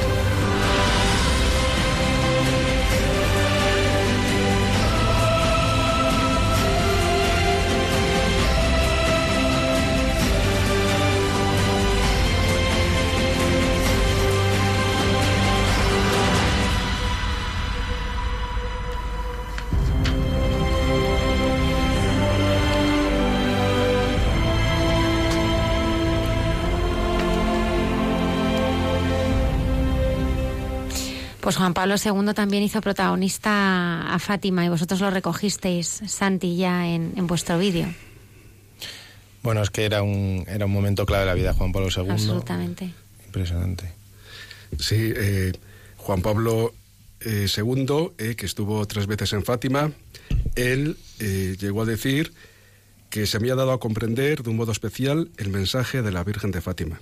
Esto lo dijo eh, con motivo del atentado, pero también con motivo y ocasión del hundimiento del comunismo. ¿eh? Eh, él sabía que la Virgen, ¿eh? además tú eres almudena, sabes que el, muro de Berlín cayó un 9 de noviembre de, del 89. ¿eh? del 89. Almudena significa en árabe muro, muralla. O sea que realmente también tiene una vinculación pues, con Madrid, con la Catedral de la Almudena, donde yo he sido ordenado. Eh, Juan Pablo II, pues eso, estuvo tres veces. en el año 2000 beatificó a los, dos, a los dos hermanos pequeños y fue al año siguiente del atentado. ¿Cómo fue el atentado? Bueno, pues el atentado le dieron, eh, tiraron eh, tres tiros. Eh, un tiro, el primero le dio en la mano, otro tiro le dio cerca del corazón. Era un tiro que, vamos, que tenía que reventarle la aorta. Y después los médicos dijeron, aquí ha pasado algo raro, porque la trayectoria es que justo al llegar a este órgano vital, pues cambió de dirección, misteriosamente. Por eso que Juan Pablo II decía eh, una mano disparó, eh, refiriéndose al turco Aliazka, y otra mano, eh, refiriéndose muy claramente a la Virgen, decía él, desvió la bala. La bala actualmente se conserva, no lo, la gente cree que es en la imagen, la corona que está de la Virgen de la Capeleña, no se conserva en, la, en el museo, ah, hay una corona y allí se conserva la bala. ¿Y qué decir del rosario? Me gustaría que comentáramos el rosario y aquí ya damos paso a, Marisol, que acaba de llegar eh, hace muy, muy poquito eh, de una peregrinación en, en, Fátima y me gustaría que compartieras, Marisol, con todos los oyentes, pues cómo ha sido tu experiencia allí eh, como peregrina en Fátima. Tienes que pues acercarte un poquitín. pues en primer lugar, teníamos, mm, teníamos programado ir algún día a Fátima pero no, no había surgido y pusieron un cartel en mi parroquia y peregrinación a Fátima. Y dije, pues ya está, ya, ya tengo viaje. Hmm. Lo comentamos todos en casa, la familia, y todos dijimos que sí, que íbamos. Eh, ¿Era tu primer viaje a Fátima? Sí, era la primera. Ha sido el primer viaje y espero el que. El Pepe te lleva a la delantera. Sí, sí. Espero. Vamos, 7, 60. Eh, sé que no había tanto, a 60 no voy a llegar, pero bueno, a ver si llego unos cuantos. Le... Entonces, nada, eh, resulta que las novias de, de mis hijos eh, también querían ir y andaban ahí que si iban, que si no iban. Y yo, hijo, ¿te has apuntado eh, porque había que hacerlo por internet. ¿Te has apuntado ya? Uy, mamá, tranquila, pero si hay tiempo, si mm, hay mucho tiempo todavía, tú tranquila, no te pongas nerviosa, tú tranquila. Total, que se iba pasando, van pasando los días y yo, hijo, a veces, mamá, no seas pesa, aquí hay tiempo, tranquila. Álvaro, matiza. Yo en mi defensa no es que la quiera interrumpir, pero es decir que había 1.500 plazas, que entonces había que, fiarse, ¿no? ¿no? No había que ser angustias.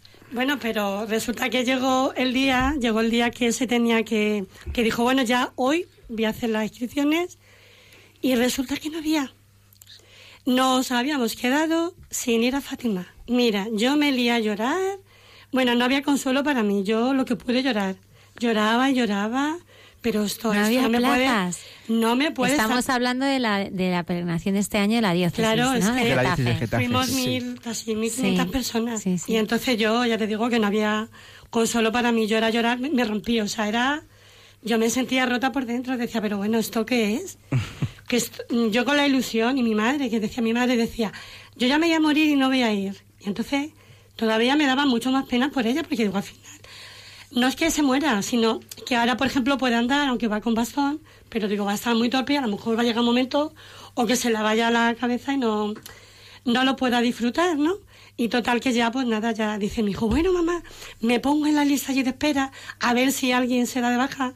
Pero claro, es que íbamos a ir seis personas.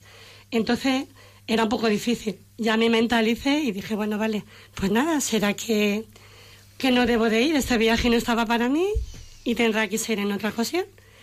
Y cuál fue, bueno, me llevó una alegría cuando llega un día Álvaro y dice, mamá, mamá, que me han llamado, que sí, que tenemos plaza para ir. Mira, yo era salto de alegría, bueno, bueno, bueno. O sea, fue, bueno, un regalo que dije, Dios, mira, que la Virgen sabía que queríamos ir. Y, y ahí, intercedió y dijo, nada, tenéis que ir. Y entonces, pues nada, pues... ¿Y cómo fueron, ese viaje. cómo fueron esos días ahí, Marisol? Pues mira, empezamos en el autobús con, con personas maravillosas. Íbamos solo lo que éramos los seis, no conocíamos a nadie. Y, y ahí ya empezamos la peregrinación. O sea, yo recomiendo a toda la gente que si tienen ocasión de hacer peregrinaciones, que lo hagan. Porque es algo que, o sea, te impacta de una manera o sea, tienes una vivencia que eso no se puede olvidar en la vida. Las personas que conoces. Tuvimos la gran suerte de, de, conocer un montón de personas en ese autobús. Iba un seminarista que nos contó, se, llamaba, se llama Pablo, y nos contó su experiencia, su, cómo, está, cómo ha entrado en el seminario. Eh, luego iba una, una consagrada, Verónica, se llama como mi nuera, eh, que era un encanto también estaba había un chico, Juan Carlos, que él y mi nuera, como cantan como Los Ángeles los dos, pues no veas, o sea, entre la guitarra y, y, esa y su voz. autobús. Bueno, bueno. Y luego, bueno, pues había también una catellista Milagro, ella y la hija. Yo decía, pero bueno, es que llevamos también ya el milagro aquí en el autobús. O sea, esto no tiene que salir verdad. Y claro, no me voy a olvidar del más importante, del sacerdote que va con nosotros, el Padre Cruz, que es que era, bueno, bueno, eh, eh, con su mirada, con su sonrisa, eso era una paz, un amor que te daba. Es que veías a Dios ahí. O sea, es que Él te transmitía ya, decías, es que lo llevamos todo. O sea, que ya íbamos con una motivación, ya llegamos a Fátima, que ya íbamos ya... Mm, o sea, Volando. Santi se ríe. Íbamos ya con las pilas recargadas, Oye, Marisol, ¿y, y, cómo fue realmente tu experiencia? no Nos contaban eh, Santi y el padre Pepe, ¿no? Eh, bueno, pues esos abrazos de, de la Virgen. Eh, ¿Cómo pues, sentiste tú la presencia de la Virgen allá en Fátima? Yo cuando llegué a cuando llegué a, la bueno cuando volví ya del viaje y porque soy catequista y cuando llegué allá a la parroquia con mi grupo era abrazar a todo el mundo, dejarme que os abrace, porque vengo tan llena, o sea, tengo tanta paz, tanto amor que tengo que darlo, o sea, y me abrazabas a, a gente que no conocía, yo era todo, perdóname, pero os tengo que abrazar. Y lo más curioso era que, que yo notaba, ¿no? Como que quedaba mucho, pero es que cada vez recibía más. O sea, en vez de ir soltando el lastre, cada vez me sentía más llena. Y yo decía, ¿pero esto qué es? O sea, no se agotaba, era una, una fuente inagotable, ¿no? Cada yo daba mucho amor, pero recibía mucho más. La Virgen me llenaba mucho más. O sea, una maravilla. ¿Y cómo es que ahora rezas el rosario todos los días? Pues mira, la hermana de mi madre hizo un viaje a Fátima y ella la pasaba como a mí. A ver, yo todos los días hago mis oraciones, ¿no? Pero el rosario lo rezaba mmm, de a brevas, porque era como que se me hacía un poco como, no sé, no me aburría un poco, no sé, no, no lo encontraba mucho sentido. Entonces lo rezaba de vez en cuando, decía, hoy lo voy a rezar, se lo voy a rezar a la Virgen. Pero no lo hacía con devoción. O sea, yo reconozco, ¿no? Confieso que no lo hacía con devoción como rezó las demás oraciones, ¿no? Yo le hablaba a la Virgen y le rezó las oraciones a la Virgen, pero el rosario me gustaba, no, no.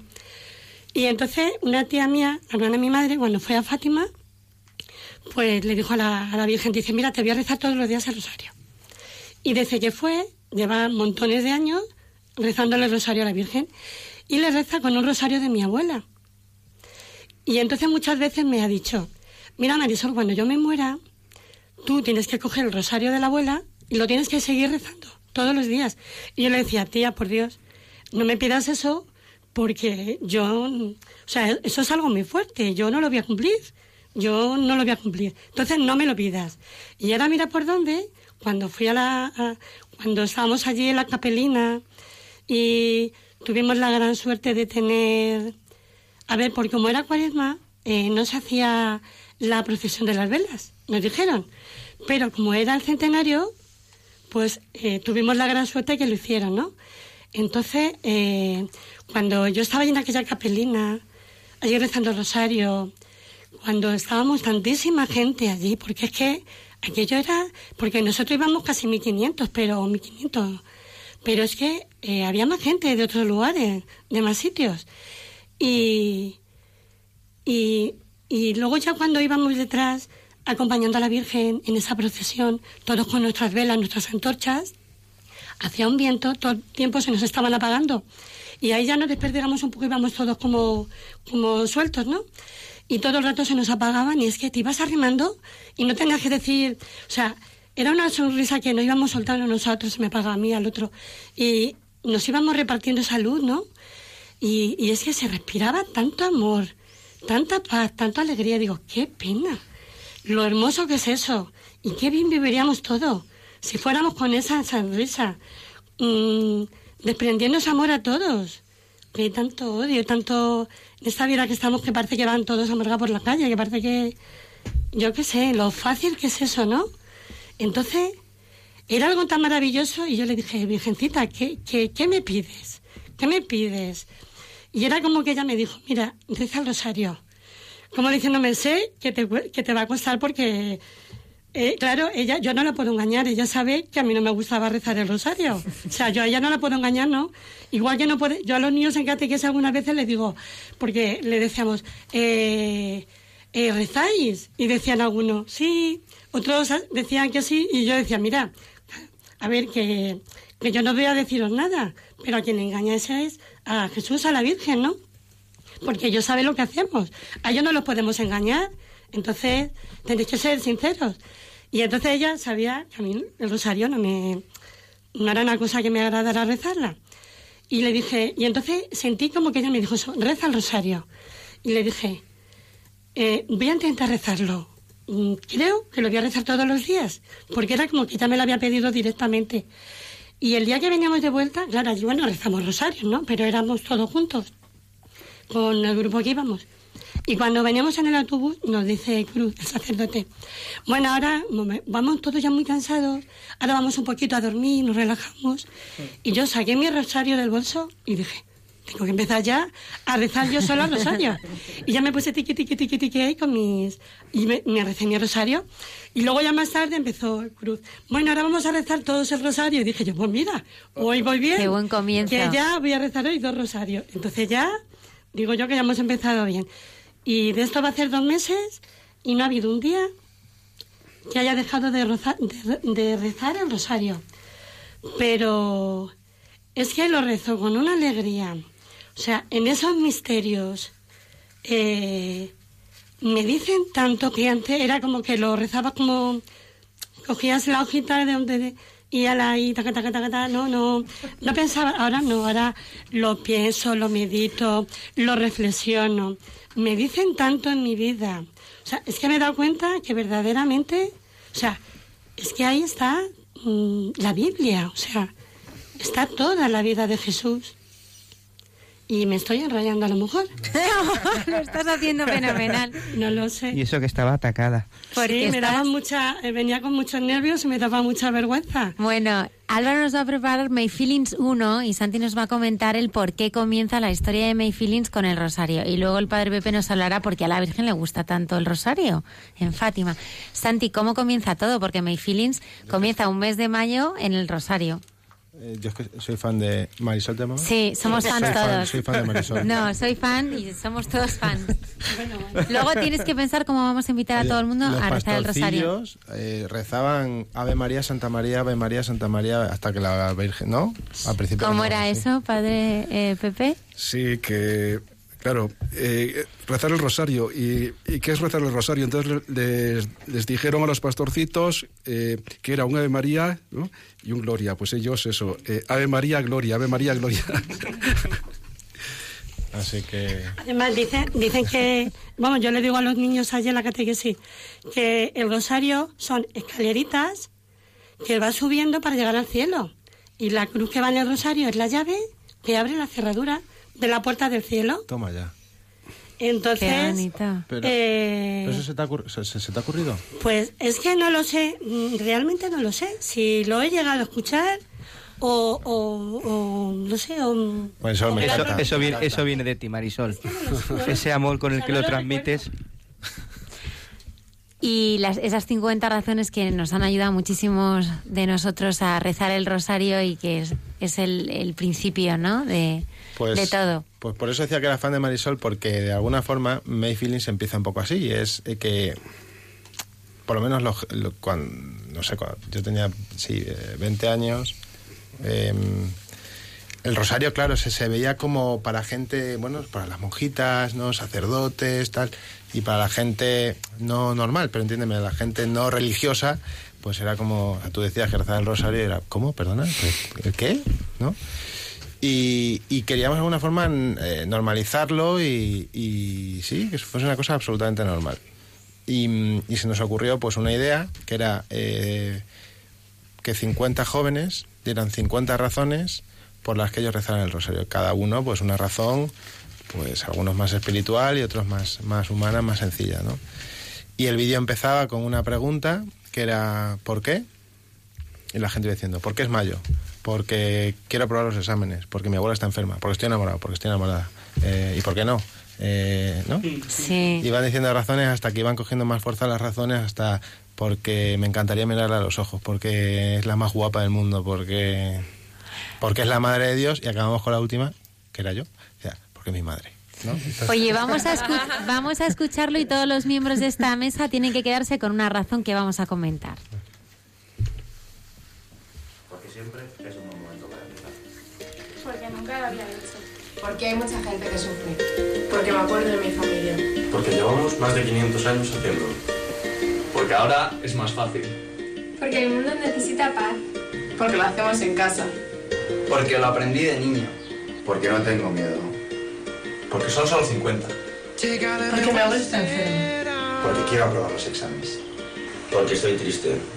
Porque estoy cansado. Porque quiero ayudar a los demás. Porque lo hacen por mí. ¿Por qué no? Porque es muy sencillo. Porque me da fuerzas. Porque lo puedo hacer yo solo. Porque si somos dos, es más fácil. Porque lo tengo en mis manos.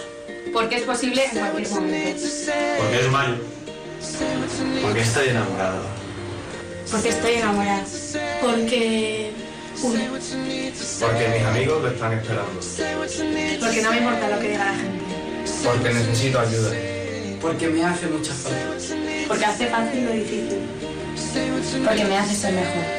Porque las cosas pueden mejorar. Porque no quiero dejar de hacerlo. Porque me encanta decir piropos. Porque me gusta dar dos partes. Porque confío en ella. Porque nos lo ha pedido. Porque le encanta. Porque me apasiona la vida. Porque me encantaría mirarla a los ojos. Porque es la más guapa del mundo. Porque me gusta soñar. Porque la quiero mucho. Porque siempre está ahí cuando la necesitas. Porque se lo merece. Porque es la madre de Dios. Porque es mi madre.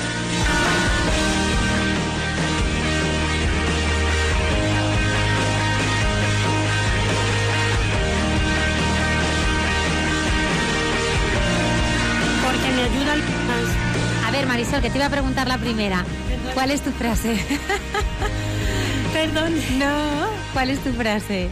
Nada porque ayuda a los demás, y esta no sé si lo ha dicho, pero... Y porque me hace ser mejor persona. Padre Pepe, ¿cuál es la tuya? Es muy difícil escoger. Es difícil, es muy difícil escoger. Pero bueno, eh, porque la quiero mucho. Santi. Yo, yo voy a coger la mía. La, la tuya, que, la no, era por si querías cambiar. Venga, te voy a decir la primera, porque siempre es un buen momento para empezar. Lola. Porque da mucha paz. Y la mía, bueno, la de Álvaro, perdona. Porque está en mis manos. Y la mía es porque cuando rezo no tengo miedo. Pues muchas gracias. Eh, muchas gracias por ayudarnos a, a rezar el, el, rosario. Yo quería profundizar, Padre Pepe, en, en, la figura de los, de los pastorcitos, ¿no? De Francisco, de Jacinta y de, y de Lucía, ¿no? ¿Cuáles fueron sus, sus, sus rasgos? ¿Cuáles eran sus, sus rasgos, eh, su carisma? ¿Cómo eran estos, estos niños? En principio, antes de ver a la Virgen, bueno, pues eh, más o menos eh, eran niños como los otros, pero tampoco, tampoco. por ejemplo, Lucía cuenta en sus memorias eh, que cuando el párroco del pueblo pues se reunió a los niños del de lugar, de, de, Fátima, de Aljustrel, pues para ver quiénes hacían la primera comunión, eh, cuando ella dijo que tenía seis años, el párroco, también con criterio, le dijo, mira, no eres muy joven, no estás preparada. Bueno, pues ella cogió una llantina, unos gritos, unos aspavientos, que el sacerdote, que había venido a ayudar a confesar al párroco de Fátima, le dijo, mire, eh, bajo mi responsabilidad, que esta niña haga la primera comunión. O sea que ya en el fondo ella tenía pues un amor eucarístico. Eh, cuando Francisco eh, se estaba muriendo, él sabía que se iba a morir. Y, ¿A qué edad murió Francisco? Muy Pues- pequeñitos, ¿no? Tanto Jacinta como Francisco. En 1919, eh, vamos, pues tendría nueve años, sí, un año más después de las apariciones. Entonces eh, mandó venir a su hermana y a su prima y les dijo, eh, si alguna vez eh, habéis visto que he hecho algún pecado, algo mal, quiero que ahora me lo digáis. Entonces se acordaban de varias cosillas, se las dijeron y dijo él, bueno, ya las había confesado, pero os agradezco que me las digáis. Y dijo, eh, qué bien, qué alegría, porque voy a recibir a Jesús sacramentado. Y cuando ya le dieron el viático, que no es como ahora, que comulgamos todos los días. Él, eh, cuando había recibido a Jesús, dijo, qué feliz, qué feliz soy. Qué feliz. Y Jacinta, pues también en este, este sentido, pues era también eh, un alma eucarística. Eh, cuando iba Lucía a visitarla, le preguntaba, ¿has recibido a Jesús escondido? Y si Jacinta le decía que sí, de- si Lucía le decía que sí, decía, Jacinta, acércate, acércate, acércate, que te- quiero tenerlo muy cerquita de mí. Qué mona. Sí. Eh, Francisco, él solamente veía, él no, no escuchaba nada. Un poco también a lo mejor el Señor lo permitió, pues por como era un chico muy contemplativo, eh, pues solamente eh, con la visión llegaba. Eh, un día dijo que el ángel le había producido gozo en el corazón. Le dijo, uy, pero cuando vi a la Virgen, mucho más. Pero cuando vi a Jesús, eso fue ya lo más, ya fue muchísimo, muchísimo más. Y Dios a cada uno, pues como en la vida, respeta también pues, nuestra forma de ser. Jacinta quedó muy impresionada con el tema del infierno, impresionadísima.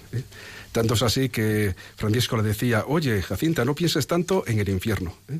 Eh, yo pienso eh, cómo es Dios, ¿eh? yo pienso en Dios, pienso en lo que sufre, pienso cómo necesita pues de mis sacrificios y, y de mis, y de mis penitencias. Jacinta, en este sentido, es la de los tres la que más carismas tenía. ¿eh? Ella Sí. tenía un poder de intercesión muy grande, muy grande. Eh, por ejemplo, eh, un soldado que fue allí a, a Cobadiría, que estaba llorando, eh, Jacinta se acerca y le pregunta, ¿qué te pasa? Y le dice, es que me tengo que marchar a la guerra. ¿eh? Eh, recordar que estamos en 1917, la guerra acaba en el 1918, y me han llamado a filas, a levas, y resulta que tengo eh, una mujer que está enferma y además tengo tres hijos. Y entonces le dice, le dice Jacinta, no te preocupes, que yo se lo voy a pedir a la Virgen. Efectivamente, se lo pidió a la Virgen y al cabo de un tiempo apareció el soldado eh, con la mujer y con los tres hijos para dar gracias a la Virgen, porque resulta que misteriosamente el día anterior de marcharse les, le entraron unas fiebres pasajeras, con lo cual pues no pudo marcharse y pudo quedarse con su mujer y con sus hijos. El milagro de la canonización de Francisco y Jacinta ha sido pues muy muy impactante, ¿no? Es, eh, se trata de un niño brasileño que cuando tenía cinco años cayó de una ventana y, y quedó en coma y sin explicación posible días después salía por su propio pie del, del hospital. Sí, sí, sí. Es curioso porque el primer milagro para la beatificación, siendo parecido, es muy distinto, porque en vez de ser de un niño, pues fue de una señora mayor, María Emilia, que vivía además cerca de Fátima, y que ella pues lo pedía con mucha fe. eh, y estando mal, pues un día eh, sintió como una fuerza especial y, y dijo, llevarme, llevarme a la tumba de Jacinta y de Francisco. Eh, la llevaron, al llegar allí, ella con la muleta la pusieron allí de pie, por favor, que tenéis que curarme, tenéis que curarme. Y también en ese momento, eh, como el Padre Pío, eh, que también eh, cuando estuvo la Virgen allí, con motivo de la consagración a Italia de la conferencia episcopal, en Catania se iba a celebrar el, el Día Eucarístico, eh, un año eh, dedicado a la Eucaristía, y entonces pues eh, aprovecharon para llevársela. solamente tres veces salió la Virgen de Fátima salió fuera de Portugal. La primera vez estuvo en Madrid. Ah, sí. Sí, porque Hijo Igaray cumplía su aniversario de su ordenación episcopal y la trajeron. Otra, la segunda estuvo en, Portugal, que fue esta, estuvo en Italia, que fue cuando hicieron la consagración los obispos italianos y se la llevaron al Padre Pío.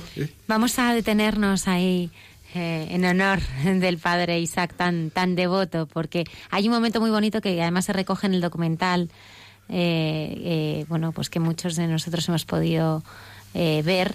Pero cuéntanos cuál es ese, ese momento con el Padre Pío. Sí, bueno, pues él, claro, que le llevan allí a la Virgen, él, encantadísimo, él tenía pleuresía, los médicos eh, le habían dicho eh, que estaba ya desahuciado, que no le quedaba mucho tiempo de vida, y cuando ya eh, a la mañana siguiente ve que el helicóptero se va con la Virgen. En un helicóptero donde está la Virgen de la Fátima. Virgen de Fátima, ve que se aleja y le dice, madre mía, no me harás no me harás la faena de, no curarme.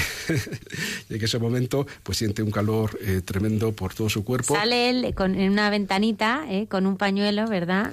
saludando, ¿verdad, sí, Sí, sí, sale ahí de la ventanita con la cara emocionado y suplicante como era él, ¿no? Sí, sí, sí, sí, sí. Y la confianza, de, por pedirle con tanta confianza ¿eh? y de esa forma, ¿no? Eh, te vas y me dejas aquí ¿eh? sin, curarme, que le tocó tanto el corazón de la Virgen que al instante se curó. Hay algo que, que yo creo que a los creyentes y no creyentes pues les sorprende y, bueno, pues les, les genera mucha curiosidad, ¿no? Y son los secretos de Fátima. Los secretos que ha ido que han sido bueno pues se han ido revelando poco a poco y son esos secretos que bueno pues que la Virgen eh, quiso eh, compartir no eh, con los pastorcitos. Así si tuviéramos que, resumir estos secretos de Fátima cuáles han sido bueno los secretos digamos que son tres los dos primeros eh, se revelan eh, en 1941, eh, con aprobación del obispo de Leiría, pues se escriben y se revelan. Bueno, ¿cuál es el primer? Que esto es difícil y hay que estar muy metido en lo que es Fátima porque es muy fácil confundir los secretos. ¿Cuál es el primer secreto? Bueno, pues el primer secreto es la visión del infierno. Ese realmente es el primer secreto. ¿Cuál es el segundo secreto? Bueno, pues el segundo secreto es eh, que si no nos convertimos, ¿no? que si no hacemos oración, que si no hacemos penitencia, vendrá una guerra peor ¿eh? Que, la primera, o sea, que la, que la de 1917, que peor parecía imposible, una, guerra que tuvo como cerca de 25 o 30 millones de muertos, pero ¿cómo va a venir otra, otra guerra peor? Y efectivamente, o sea, la Virgen, por supuesto, como la gran profeta también, eh, dijo que si no nos convertimos, si no os convertís, vendrá otra guerra peor. Y además la Virgen eh, eh, se mojó, batizó, porque dijo que iba a ser en el pontificado de Pío XI. Es cierto que la Segunda Guerra Mundial empezó en 1939, pero que muchos historiadores dicen que realmente cuando empieza es con la invasión de Polonia que es cuando estaba en el 38, cuando estaba eh, Pío XI. Esa eh, es, eh, digamos, es el segundo secreto y es donde habla de Rusia, de Rusia por primera vez. los pastorcitos, que eran analfabetos, que no iban a la escuela, que antes más los pastorcitos, los pastores no iban a la escuela, ellos cuando escucharon oyeron hablar de Rusia, se pensaron que era como una señora malvada, incluso uno de ellos pensó que era una mula, nunca habían escuchado eso. Y aquí es eh, donde, donde la Virgen eh, dice eh, que si no, si no nos convertimos, que Rusia espartirá sus errores por el mundo, promoviendo guerras y persecuciones. Los buenos serán martirizados y el Santo Padre sufrirá mucho. Eh, llama la atención eh, cómo la Virgen escogió el año 1917. Eh, en mayo, en la primera aparición, nadie sospechaba que las ideas de Marx iban a tomar carne en Rusia. y efectivamente, o sea, que todas las ideas de Marx toman cuerpo, todo lo que es el materialismo ateo, todo lo que es el comunismo, Eh, no se puede hablar hasta entonces tampoco de comunismo, aunque en Portugal eh, estaban pasando una situación muy difícil, habían matado al rey, habían matado al rey Carlos, habían matado a su heredero y estaban todo lo que es el republicanismo, la parte de izquierdas estaba muy desatada. Pero que la la Virgen quiso coger en 1917, justo cuando se desata el comunismo, cuando se desata en octubre la revolución bolchevique por una parte la Virgen, ¿no? que es la que pisa la serpiente porque Dios lo quiere, Dios es el que triunfa, pero quiere que sea su madre eh, la que simbólica y visiblemente pise la serpiente, y por otra parte vemos el dragón rojo, ¿eh? o sea que son dos, dos simbologías que están eh, muy claras para todos nosotros. La Virgen en este secreto pide, dice que vendrá a pedir la consagración a Rusia. Hubo varias consagraciones, vamos a entrar ahí, las que sí, las que no, la última la que hizo Juan Pablo II en 1964, esa sí que la aceptó, el cielo y realmente el Señor llama la atención que todo, como nos decía amigo, el director del documental, todo está condicionado. Si realmente nosotros rezamos el rosario, si realmente eh, nosotros eh, nos entregamos a Dios, eh, aquí juega, en Fátima juega mucho también el misterio de la comunión de los santos, juega mucho también pues el misterio de la redención del cuerpo místico. todos formamos parte del cuerpo místico, Jesús es la cabeza, pero la pasión eh, Jesús sigue sufriendo en nosotros, ¿no? Como dice San Pablo, se complementa en nosotros, ¿eh? en el cuerpo místico de Cristo. Yo quisiera, eh, bueno, 1 y 43 minutos de la madrugada, seguimos aquí en, en directo. Me gustaría que animarais, Marisol, Santi y el padre Pepe, a ir a Fátima este año, ¿no? Porque, mm, padre, comentabas, ¿no? En el programa, yo, yo voy a Fátima y, y la Virgen es mi, mi cirujana, ¿no? o tú, Santi, pues estás yendo y, bueno, pues dentro de ti está surgiendo esa inquietud, ¿no? A, descubrir, ¿no? Que en el fondo es, es a estar con ella, a conocerla más, ¿no? Y a lo mejor pues nos, nos está escuchando personas que, bueno, pues que no conocen Fátima, que no conocen a la Virgen. Y este año pues se cumplen 100 años, ¿no? ¿Y, cómo podíamos animarles? ¿Qué les podíamos decir pues a, a nuestros oyentes, ¿no? que nos oyen de, tantos lugares y que algunos son creyentes, otros no, pero a lo mejor pues se están preguntando, bueno, pues qué es esto de que me están hablando esta noche. Bueno, está claro que hay que ir a Fátima porque es el centenario. El Papa eh, ha dicho que es un año jubilar, eh, se ganan en plenarias y la Virgen allí nos está esperando a todos con, las, con, los brazos abiertos. Es cierto que las gracias las, podemos recibir en cualquier sitio, pero no cabe duda que en los santuarios marianos las gracias se reciben multiplicadas, ¿eh? y es así. ¿eh? Pero tenemos que ir con el corazón abierto, si realmente vamos con muchos deseos ¿no? de ver a María, si vamos eh, con deseos de deseos de, estar con ella, de, que realmente nos muestre que es nuestra madre, pues ella, si nosotros tenemos deseos, ella se vuelca como no podemos ni sospechar. Santi. Bueno, yo decir que, que la verdad que Fátima es un sitio especial, es un sitio de silencio donde se está muy a gusto, se está muy en paz, tienes una tranquilidad eh, especial que te, que te hace pensar eh, dónde estás, que te hace rezar mucho y que creo que es muy importante si se tiene la posibilidad de, estar allí en la capeliña enfrente de la Virgen y, y parar unos segundos y pedirle a la Virgen las cosas que le tengas que pedir. Eh, rezar yo creo que puede ser un punto de inflexión importante. ¿no? Es verdad, como dice el Padre Pepe, que, que en cualquier sagrario, en cualquier momento, puedes acudir a la Virgen y a Dios, ¿no? pero que, es, que la Virgen se apareció allí hace 100 años y, y yo estoy convencido que, que, va a derramar muchísimas gracias a la gente que vaya allí. Yo quiero ir, desde luego. Marisol. Pues yo animaría... Lo va a dar todo, lo sé. Yo animaría a todos a ir porque es un lugar que es que te transmite tanta paz, tanto amor. Es que es ir por allí y decir, madre mía, es que por aquí han ido los pastorcillos, por estas calles. Cuando íbamos haciendo el Via y yo decía, ¿cuántas veces no habrán pasado por aquí ellos, no? Eh, ha estado el ángel, ha estado la Virgen. Es que aquello, simplemente ya pensar eso, que estás allí respirando el aire que donde estuvieron ellos allí. Y, y simplemente eh, decirle, María, estoy aquí y, de tú a tú. O sea, como una amiga, mm, hablarle y sin, sin mayor problema, o sea, como una amiga, hablarle. Y ahí ya tener una conversación con ella y, y ahí ya sale todo.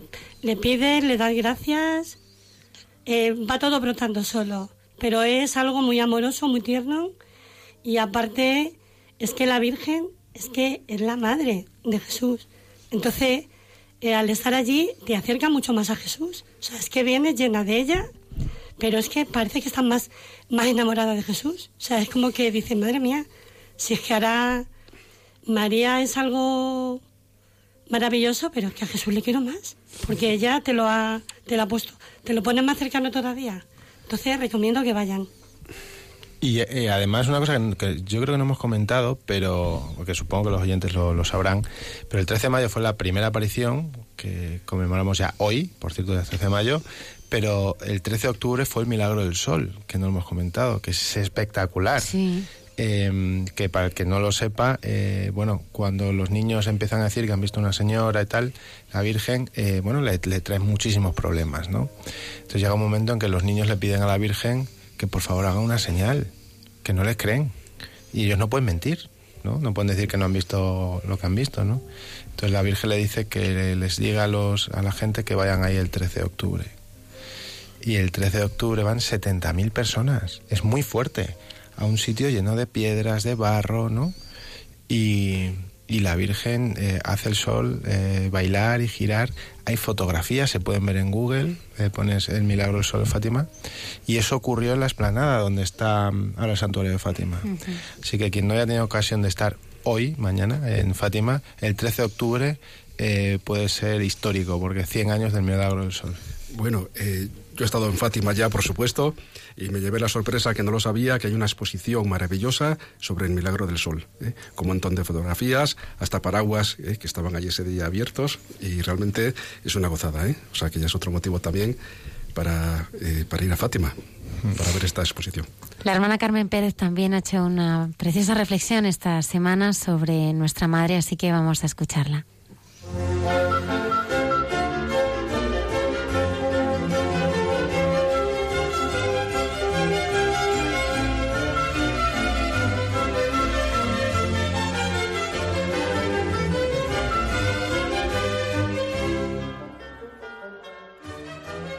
Buenas noches. Estamos en, hay mucha gente buena, ya lo creo, ¿verdad? Con lo que estamos viviendo en Fátima, José Manuel. Pues es que en estos momentos de intimidad entre tú y yo, ¿cómo no vamos a hablar de nuestra madre en Fátima? Y mira, seguimos con la madre. ¿Te acuerdas que tuvimos tú y yo un rato de intimidad hablando de la madre? Sí, sí. Claro, esta vez de lleno con nuestra madre en Fátima. Pero antes, José Manuel, quiero arrancar desde la experiencia preciosa de una amiga, María José, que ha recibido, ella la ha recibido el Día de la Madre y ha recibido este regalazo de su hijo. Todos tenemos sueños. Unos quieren ser médicos, abogados o deportistas, otros ingenieros, productores de cine o arquitectos. Algunos sueñan con una casa grande y otros con viajar por todo el mundo. Para lograrlos, trabajamos, estudiamos, entrenamos, ganamos experiencia. Pero también hay veces en las que nos encontramos con sueños que ni siquiera teníamos, que ni siquiera nos habíamos imaginado. A mí ese sueño me llegó hace 16 años y siempre me ha despertado la ilusión. Muchas felicidades, mamá. Miguel le contesta el hijo, creo, José Manuel, que es una maravilla. Mm, ya lo creo. ¿No te parece estupendo para sentir el don de Dios de la Madre a la Iglesia, a cada uno de nosotros, ese testimonio. Y concretamente pienso en nuestra Madre bajo la advocación de Nuestra Señora de Fátima. Hoy, el centenario del acontecimiento, cuando el cielo se abrió sobre Portugal, hemos de verlo como una puerta de esperanza que Dios abre cuando el hombre cierra la puerta. Eso dijo Benedicto XVI en su visita a Fátima en el año 2010 el Papa, al que el mundo conocía y conoce como el defensor de la razón, dijo que la Virgen, que la Virgen María, bajó del cielo para recordarnos el Evangelio. Y lo recordó a través de los sencillos de unos niños. Lucía, Jacinta, Francisco, cien años ya en nuestra historia de salvación y estos niños siguen siendo mensajeros de la alegría. ¿No es un milagro ya ese hecho tan sencillo? Ah, que fíjate, Carmen, que este tiene un paralelismo con, Lourdes, ¿no? Eh, es un sitio humilde, niños humildes. Dios siempre elige a los humildes para su obra. Eligió a una virgen humilde, en un lugar humilde, a unos apóstoles humildes. Y siempre, y siempre para ejercer la función de maternidad de María. Es una maravilla. ¿Sabes qué? Le sorprendió a un periodista que un hombre como Benedicto XVI, que siente tan profundamente lo que el hombre significa y es la razón, hablar así de Fátima. Y en Fátima, la Virgen María bajó del cielo para recordarnos verdades del Evangelio a través, como decías tú, y yo los dos, hmm. los más sencillos y pequeños. Él, Benedicto XVI, creció con una piedad primariamente cristocéntrica, tal como se había desarrollado en el tiempo que me dio entre las dos guerras mundiales por el nuevo acontecimiento a la Biblia, a los padres. Una piedad que se nutre de forma consciente y acentuada de la Biblia y que está orientada precisamente hacia Cristo. Pero, como es natural, de toda esta realidad forma parte siempre la Madre de Dios, la Madre del Señor. María aparece en la Biblia, en Lucas y en Juan, relativamente tarde, pero entonces con una gran luminosidad y siempre ha formado parte de la vida cristiana. En las iglesias orientales ha adquirido de manera muy temprana una importancia esencial, por ejemplo, en el concilio de Éfeso del año 431, y siempre, una y otra vez, Dios se ha servido de ella en la historia como la luz a través de la cual nos conduce a sí mismo. La fe se desarrolla a lo largo de la historia, como se desarrolla en cada persona. La fe, esa respuesta que se va dando en cada situación, esa respuesta que es la más personal de todas las respuestas, la más libre de todas las expresiones, la fe que es abandono y confianza en la persona en la que se cree. Es que la fe, Carmen, o se vive o te aburre por su inutilidad. Claro. Es como ver una película que no te gusta, dices, pero ¿qué estoy haciendo? Es que la fe la tienes que vivir. O y configura la vida. Claro, y, es cuando, cuando esa fe tiene sentido y, te ayuda a vivir la vida. La fe no es nada teórico, es lo más existencial que hay. Claro. Las indulgencias. Padre, no nos podemos, no nos podemos marchar de este programa sin que, sin que compartan con todos los oyentes qué indulgencias podemos ganar aquellos peregrinos que los peregrinos que vayan a Fátima este año. Otra de las razones para ir pues, eh, son las indulgencias, eh, el año jubilar, el jubileo que se gana en Fátima. Eh, y se, se, puede ganar hasta el 26 de noviembre de este año, del 17. confesar unos días antes o después, comulgar allí y rezar siempre por las intenciones del Papa.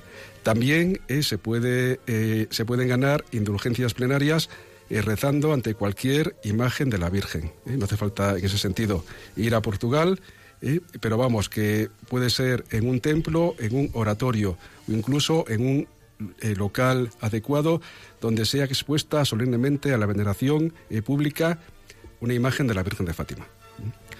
Entonces ahí se puede ganar los 13, solamente 6 treces del 13 de mayo, que es cuando empezaron las, apariciones, hasta el 13 de octubre, que es cuando acaban. Y por último, los ancianos y los enfermos que están impedidos y no pueden movilizarse, eh, también eh, eh, los 13 de cada mes, ellos ofreciendo con confianza a Dios, misericordiosos sus sufrimientos, pueden también ganar indulgencias plenarias. Pues se nos, ha, se nos ha ido ya el tiempo de este programa, Padre Isaac.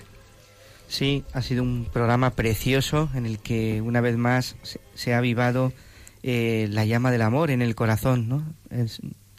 ha sido precioso, Almudena.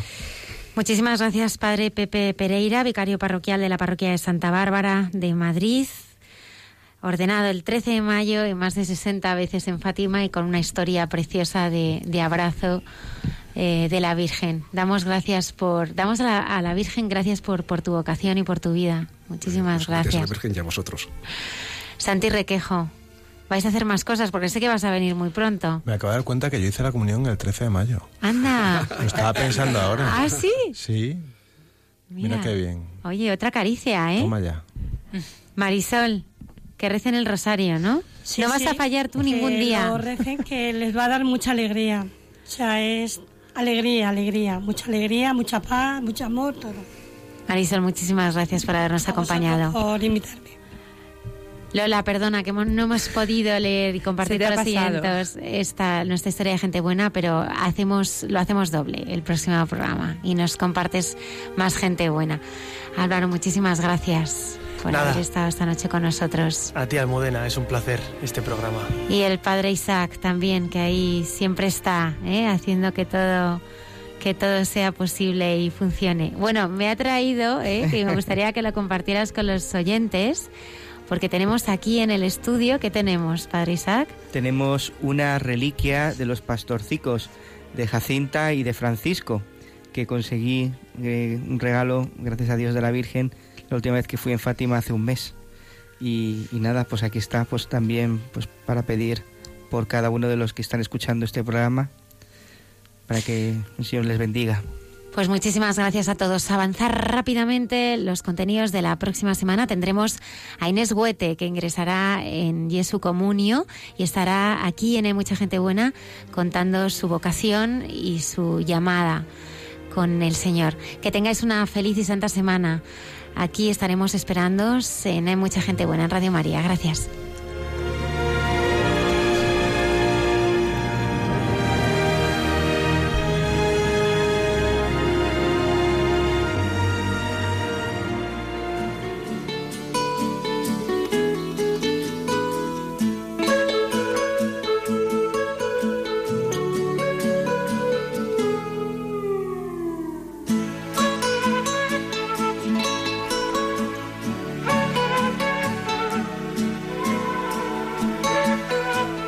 Y así finaliza en Radio María. Hay mucha gente buena. Un programa dirigido por Almudena Delgado.